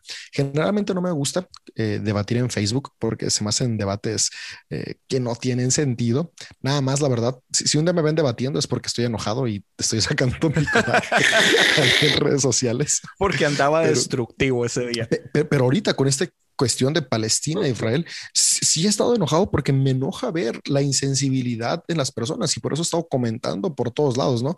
Si de por sí, ahora que empecé a ser honesto con mis creencias, eh, perdí amigos pastores y, y, estoy excomulgado de un montón de comunidades, pues ahorita ya me excomulgaron más, ¿no? Porque directamente en sus posts les pongo, hey, compa, la historia dice esto otro y, y, me llama la atención, ¿no? Como, como eh, presentaba hace poco un pastor que yo todavía lo considero amigo, pero no sé si él después del mensaje me siga considerando amigo. Pero, pero ¿cómo ponían, no? O sea, las noticias vendidas. Eh, Hamas avienta 3.000 misiles a Israel y Israel responde con menos de 100. Yo así como de, dude, lees las noticias aunque sea. O sea, escuchas lo que realmente está pasando y, y, después dice, este conflicto comenzó porque Hamas lanzó misiles. Le dije, vato, ni siquiera sabes por qué empezó el conflicto y ya estás diciendo eso y por eso Dios los va a respaldar y la cosa que sí yo no me aguanté, Dios va a ayudarlos a vencer porque es varón de guerra. Yo dije, no manches. eso sí, a mí me no, es ni siquiera medieval. Es, es, de la era de la caverna estar pensando primitivo en, esta forma, sí, tan primitivo, pero bueno. Y, entonces yo ahí contesté y dije, ok, el conflicto, y es que es entender, comenzó, el, el que estamos viviendo ahorita, comenzó porque Israel quiso despojar ilegítimamente a una familia palestina. Ahí, comenzó el conflicto. El conflicto empezó ahí. No, no, empezó con Hamas atacando, empezó con Israel queriendo despojar de su casa a una familia que ahí tiene su patrimonio.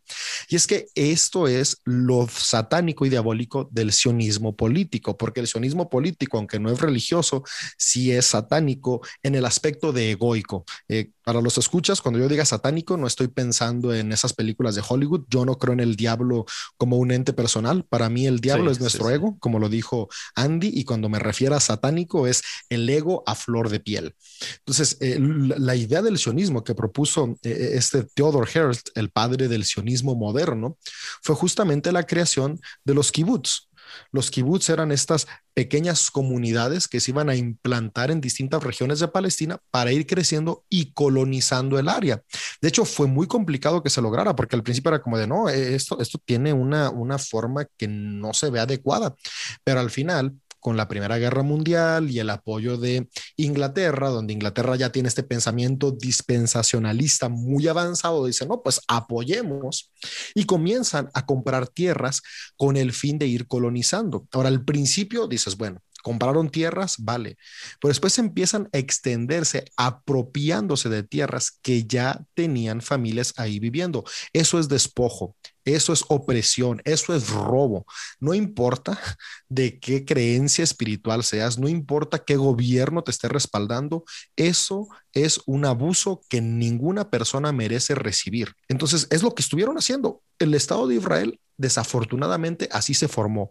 Unos cuantos gordos poderosos, y digo gordos porque así los ponen en las caricaturas, pero también había algunos flacos, pero unos cuantos poderosos dijeron, ok, se va a formar Israel y expulsemos a quien tengamos que expulsar porque se nos hincha la gana. Y así se formó el Estado de Israel. De una manera, eh, Y David, y si tú ves los mapas cuando empezaron a repartir supuestamente en formas iguales, parecía un rompecabezas y jamás iba a poder subsistir ahí. Tú estabas Pero es que e, e, eso se hizo, eso se hizo porque se hizo con la estructura de, del plan que ya tenía Theodor Herz, que era poder colonizar. Por eso se hizo de una manera regada, para poder ir expandiendo, porque su fin no era compartir una región.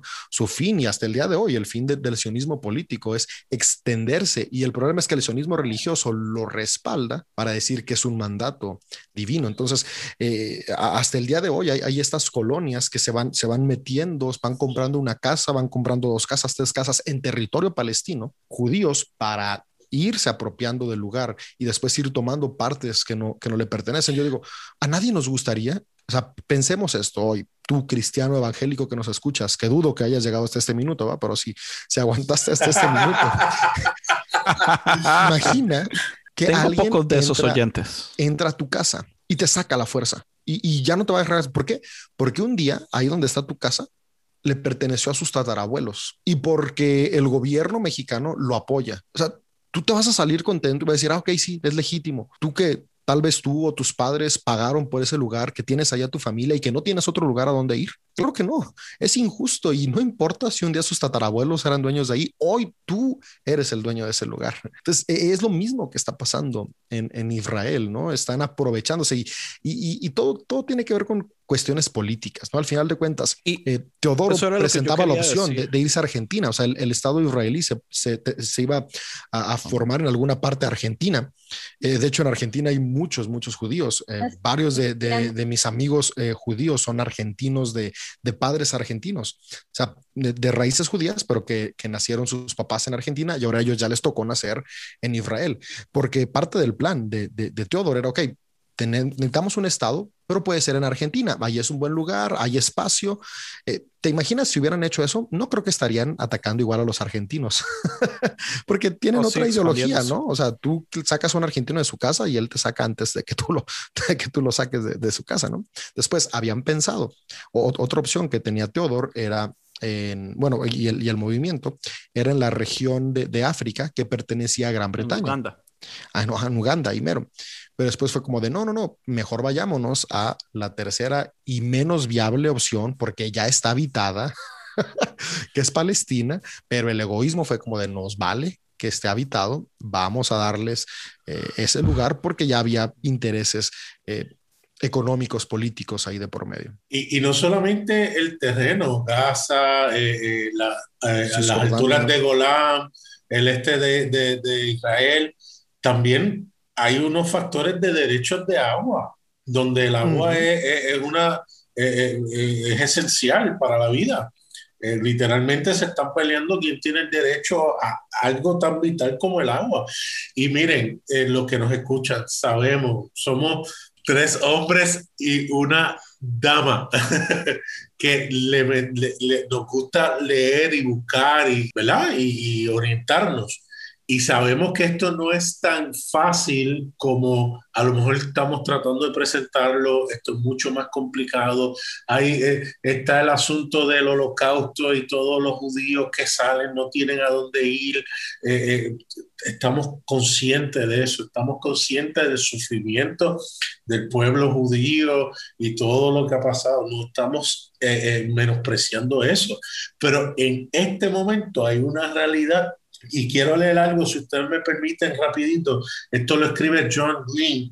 Él es el, él, es, él es el autor, él no es cristiano, eh, es el autor de varias películas y libros. Eh, una de ellas es eh, Searching for Alaska y The Faults in Our Stars. No sé si han escuchado esas películas, eh, pero de verdad, él dice, en los últimos 10 años, esto fue escrito 6 años atrás, en los últimos 10 años jamás ha lanzado ataques con frecuencia con cohetes contra Israel. Israel ha respondido con prolongadas y extremadamente violentas invasiones del territorio palestino que ha provocado la muerte de miles de palestinos, muchos de ellos militantes, pero también muchos no.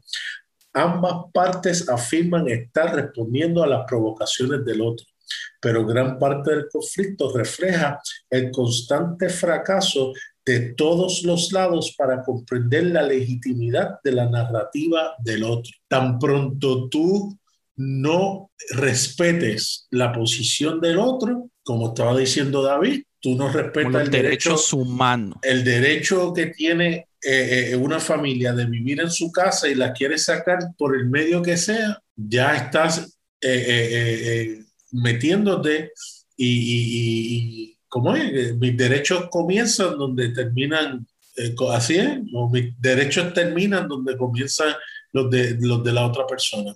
Y eso es lo que crea esta situación. Claro, yo les garantizo a ustedes que dentro del pueblo de Israel, dentro de Jerusalén, hay historias preciosas de bandas de música donde hay palestinos, musulmanes, judíos, cristianos, donde cantan juntos hablando de la paz. Yo les garantizo que hay escuelas de Krav Maga y artes marciales donde se van, donde donde se van a, practicar juntos palestinos, musulmanes, eh, eh, judíos, cristianos, y donde se dan la mano, donde se abrazan, donde sudan juntos y donde se aman. Y tener que ellos entonces buscar lados en estos momentos, porque la presión está. Ah, tú estás entrenando con un posible terrorista. Eh, yo tú no voy ahí, ¿sabes? Eso duele, eso duele que tú tengas que dejar de hablarle a un amigo, a alguien que tú consideras que es hermano, porque él profesa fe en Alá y tú profesas fe en Yahweh o, tú profesas fe en Jesús, ¿sabes? Eso, eso, e, eso no es lo que Dios quiso en ningún momento.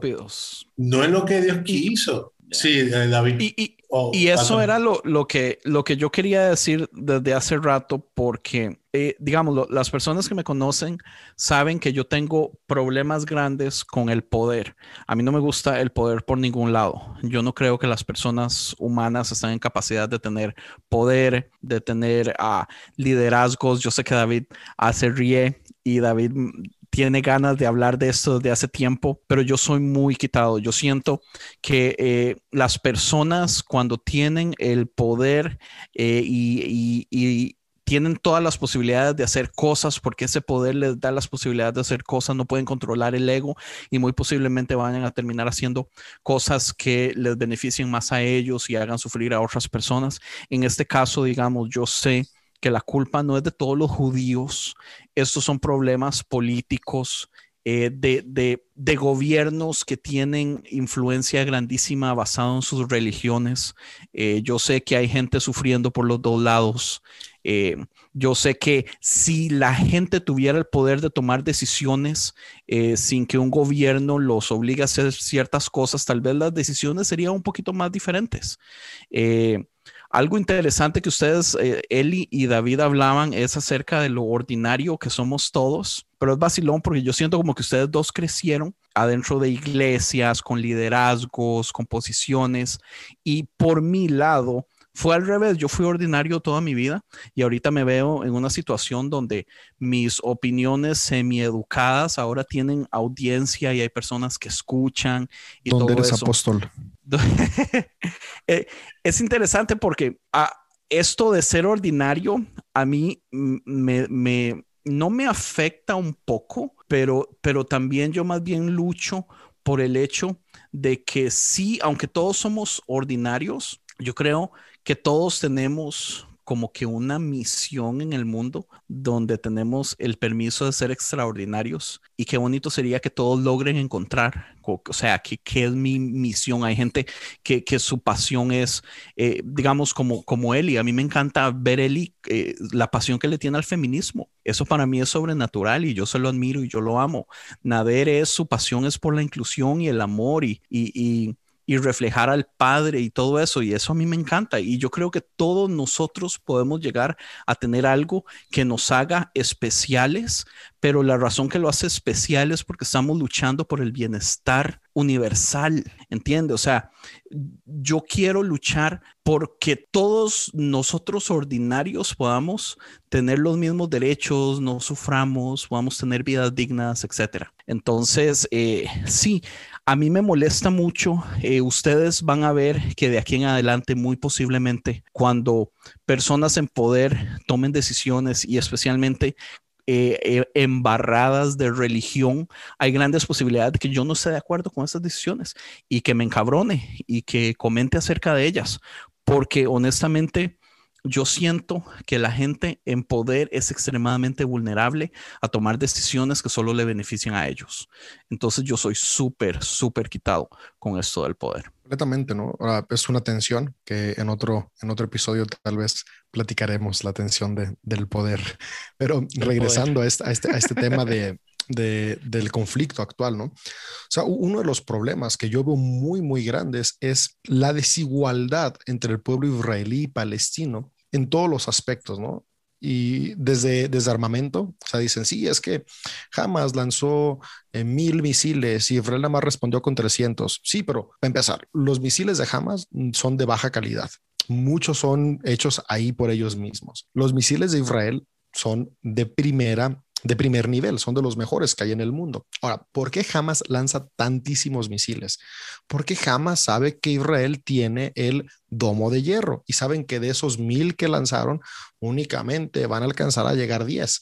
Ahora, no estoy justificando esos 10, no, no, no, no, no, pero estoy diciendo por qué lanzan tantos, porque ellos ya saben de todos esos miles que estamos lanzando, van a caer unos pocos. Y desafortunadamente, Palestina no tiene domo de hierro. Y los 300, 200, 500 misiles que lance Israel caen a tierras palestinas ahí hay una desigualdad para empezar. Así que no podemos comenzar a poner como de están, están igual. La siguiente desigualdad es una desigualdad en legislación. Desde que se comenzó a instaurar este Estado, digo, y siempre fue con la intención de colonizar para apropiarse de todo, eh, hubo una ley eh, que permitía que los judaítas, israelitas, eh, se, se, pudieran apropiar de tierras palestinas si comprobaban que a su familia le había pertenecido ese lugar. Ahora, ahí hubo muchas controversias, eh, hubo épocas que se aprobaba, épocas que no. Ahorita, hoy en día, eso está vigente y los palestinos no tienen esa misma vigencia. Si un palestino comprueba ahí donde tú estás, israelita, ahí mis tatarabuelos tenían y aquí tengo la escritura, no, no pasa, no vale. Entonces, ahí es una legislación eh, que es injusta. Simplemente en 2017, eh, que, tiene que ver con el mandato, mandato de Trump. Yo pensé que no lo íbamos a mencionar, pero mira, aquí andamos hablando de Trump.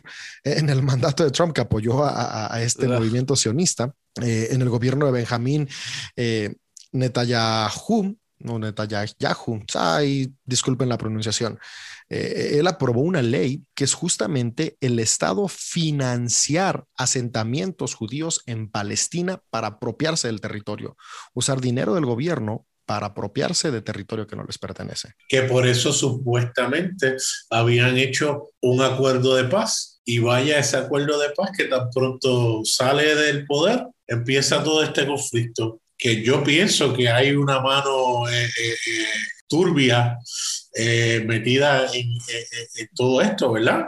Porque qué casualidad que después que sale uno del poder, que llega eh, su, su, su oponente, entonces empieza esta desestabilización. Y, eh, por otro lado, tenemos también el, el asunto de que los judíos eh, están, o sea, todo el mundo sabe que los judíos tienen plata. Entonces llegan a una nación, en el momento que lleguen, una nación que es muy pobre, entonces con las posibilidades que tienen, se van adueñando y adueñando, ya sea por leyes, ya sea simple y sencillamente negocios económicos, ya sea que le ofrecen a palestinos bastante dinero que parece ser suficiente, pero al fin y al cabo, si ellos no tienen a dónde irse, porque los están, eh, los están, los están sacando. Al fin y al cabo, o sea, ¿cuánto es suficiente usted para, para vivir eh, en movimiento? O sea, las cosas no funcionan de ese modo. Entonces, tras de eso, hay una ah, desigualdad gigantesca económica con respecto a los dos pueblos. Entonces,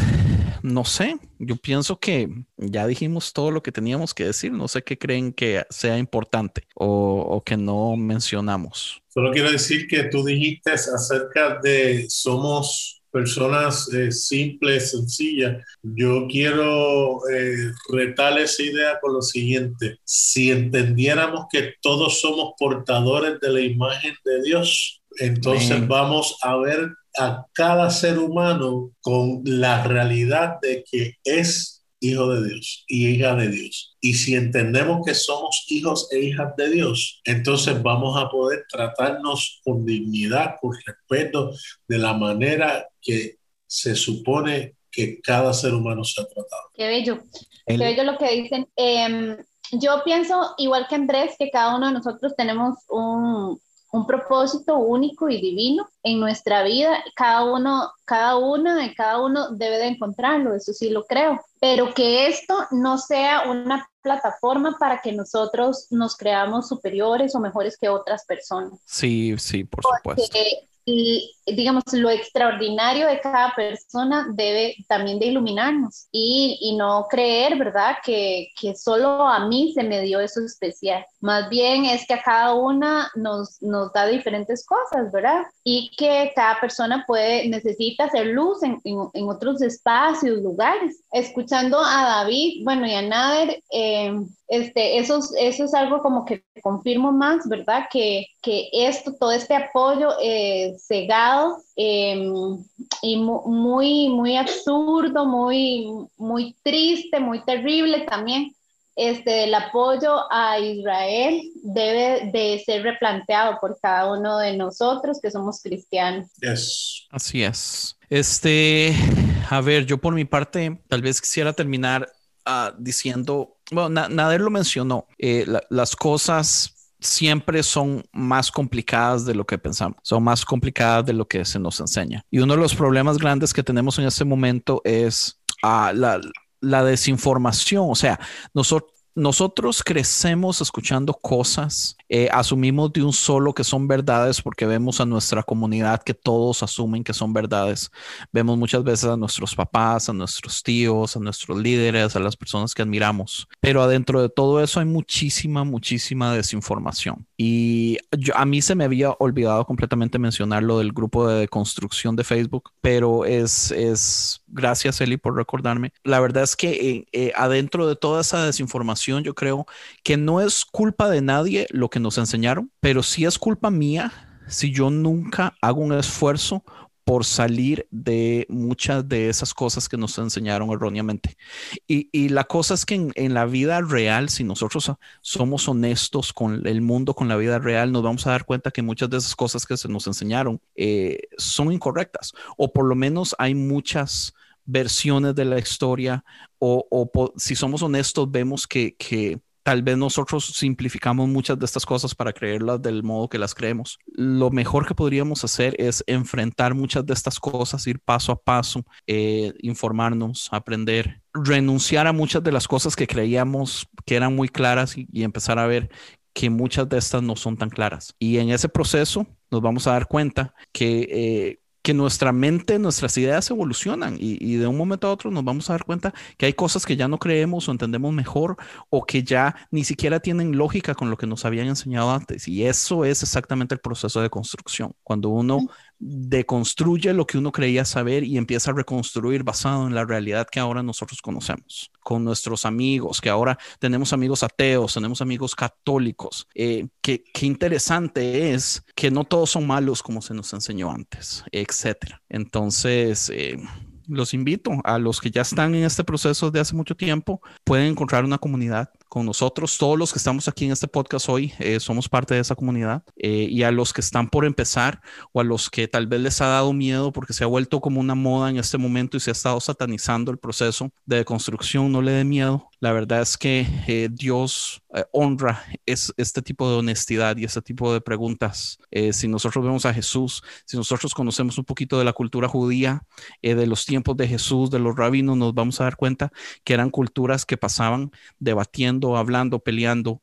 Eh, ellos no veían la Biblia como algo perfecto, sin error, que debía seguirse. Ellos veían la Biblia como un reto que los, que los hacía pelear con ellos mismos, que los hacía pelear con sus ideas, con sus entendimientos, con otros rabinos, con otras personas. Es, eh, es más divertido de ese modo honestamente. Em, ya para contarles algo, que em, con esto que, que estaba diciendo Andrés, em, yo le conté a mi mamá que yo iba a grabar un podcast y que es culpa de Andrés, y, eh, pero mi mamá me dijo, me dice como, sí, eh, Eli, este, yo te crié como mal, ¿verdad? Algo así me dice. Pues yo le digo como, mami, no te estoy reclamando, ¿verdad? No, estoy más bien como contándote, porque eh, mi mamá eh, fue amiga por muchos años o sigue siendo amiga de judíos. Eh, ella fue,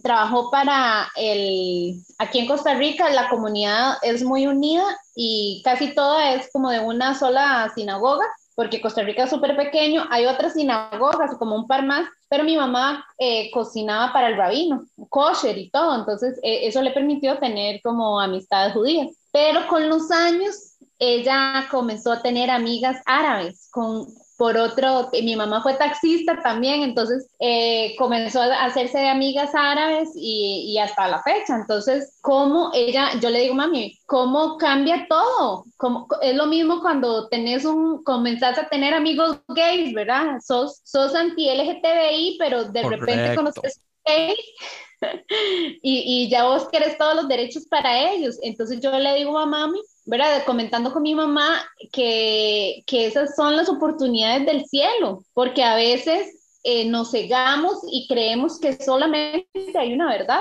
Entonces, el poder ver la vida, ¿verdad? A través de diferentes procesos, no como algo concluido, sino diferentes procesos, es un milagro. Y como último. Me, me encanta porque es que la, la verdad, digamos, eh, pensando en Nader, su, su, su, teología de inclusión, de amor y todo eso, usted solamente llega a estas cosas relacionándose con gente. En el momento, digamos, cuando la religión a usted lo cierra a un culto, a una secta, a un grupo de personas que todos piensan igual, el, el, este sesgo, eh, o sea, ¿cómo puede usted crear empatía y amor hacia otras personas si usted está relativamente prohibido a relacionarse con otras personas? Es ilógico. Entonces, o sea, ¿cómo, ¿cómo creemos que hay una relación entre amor al mundo aislándonos solamente con nuestro grupo? Es, es y, la, y las, etiquetas, las etiquetas son muy poderosas. Cuando se ponen etiquetas para definir quiénes son las personas y quién es el que impone esa, esa definición, lamentablemente te crea prejuicios que impiden que veas la realidad porque cuando rompes esas etiquetas y te das cuenta, ¿no? Este es un ser humano que ama, que sufre, que tiene sus problemas, que, que, que, que tiene eh, eh, eh, amor en el corazón, tú dices, espérate, no es lo que me habían enseñado. Y, y, y, y, es difícil porque nuevamente, y lo estamos viendo en Estados Unidos, hay dos bandos, eh, ese, de, eh, en la cuestión política. Si, si, yo creo esto, el otro bando tiene que creer lo opuesto. Miren, no necesariamente debe ser así. Si uno busca, a lo mejor hay una buena idea en un lado y hay, y hay una buena idea en el otro, pero para eso hay que dedicar tiempo. Y me gusta porque es... mi pastor, mi pastor dice que amor se deletrea T-I-E-M-P-O. se me fue, estaba pensando en inglés time.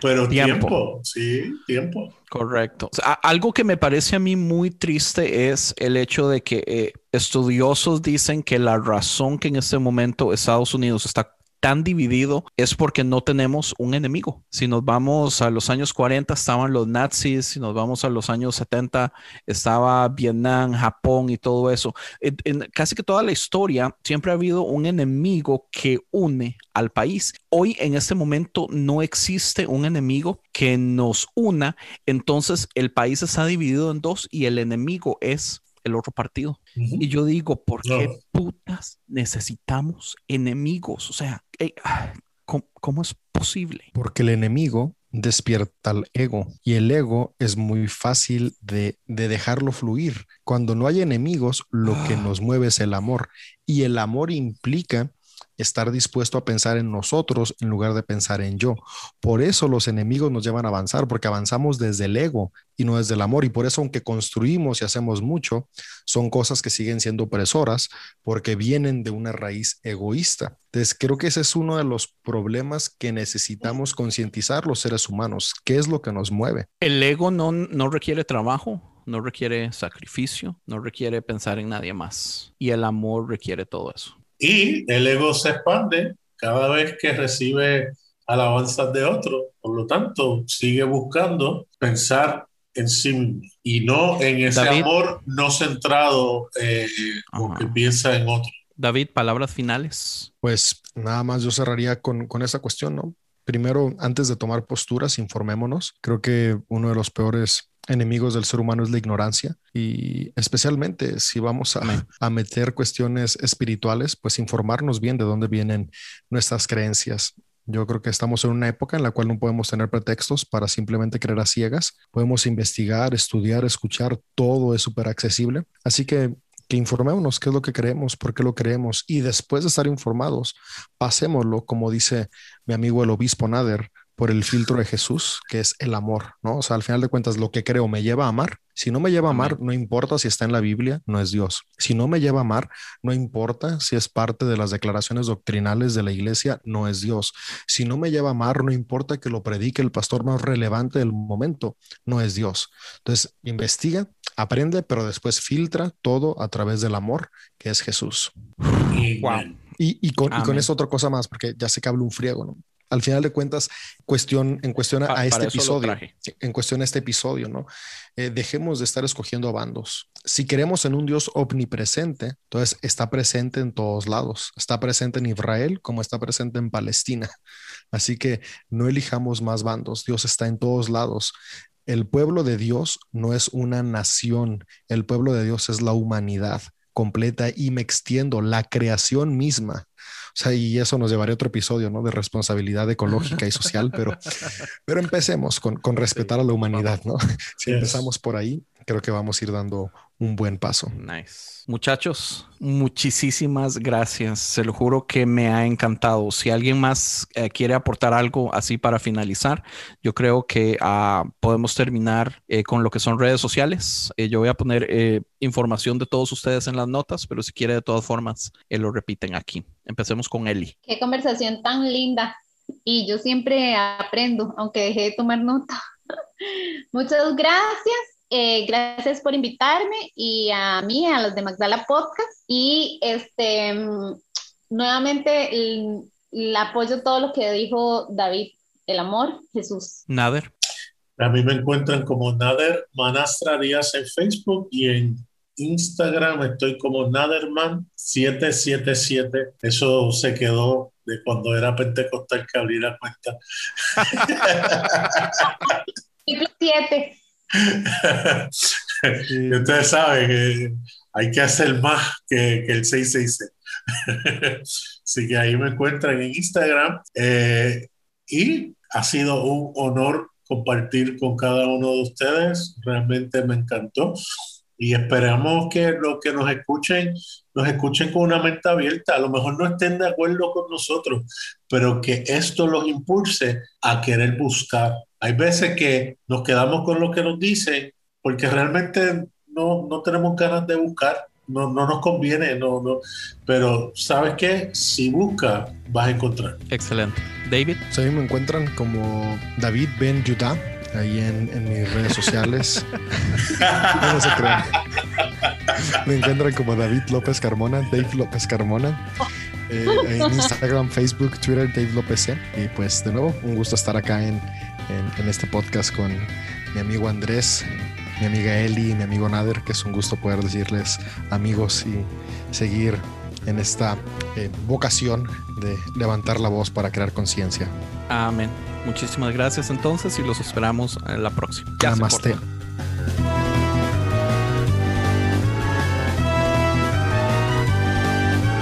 Visítanos a esta dirección www concienciamedia.com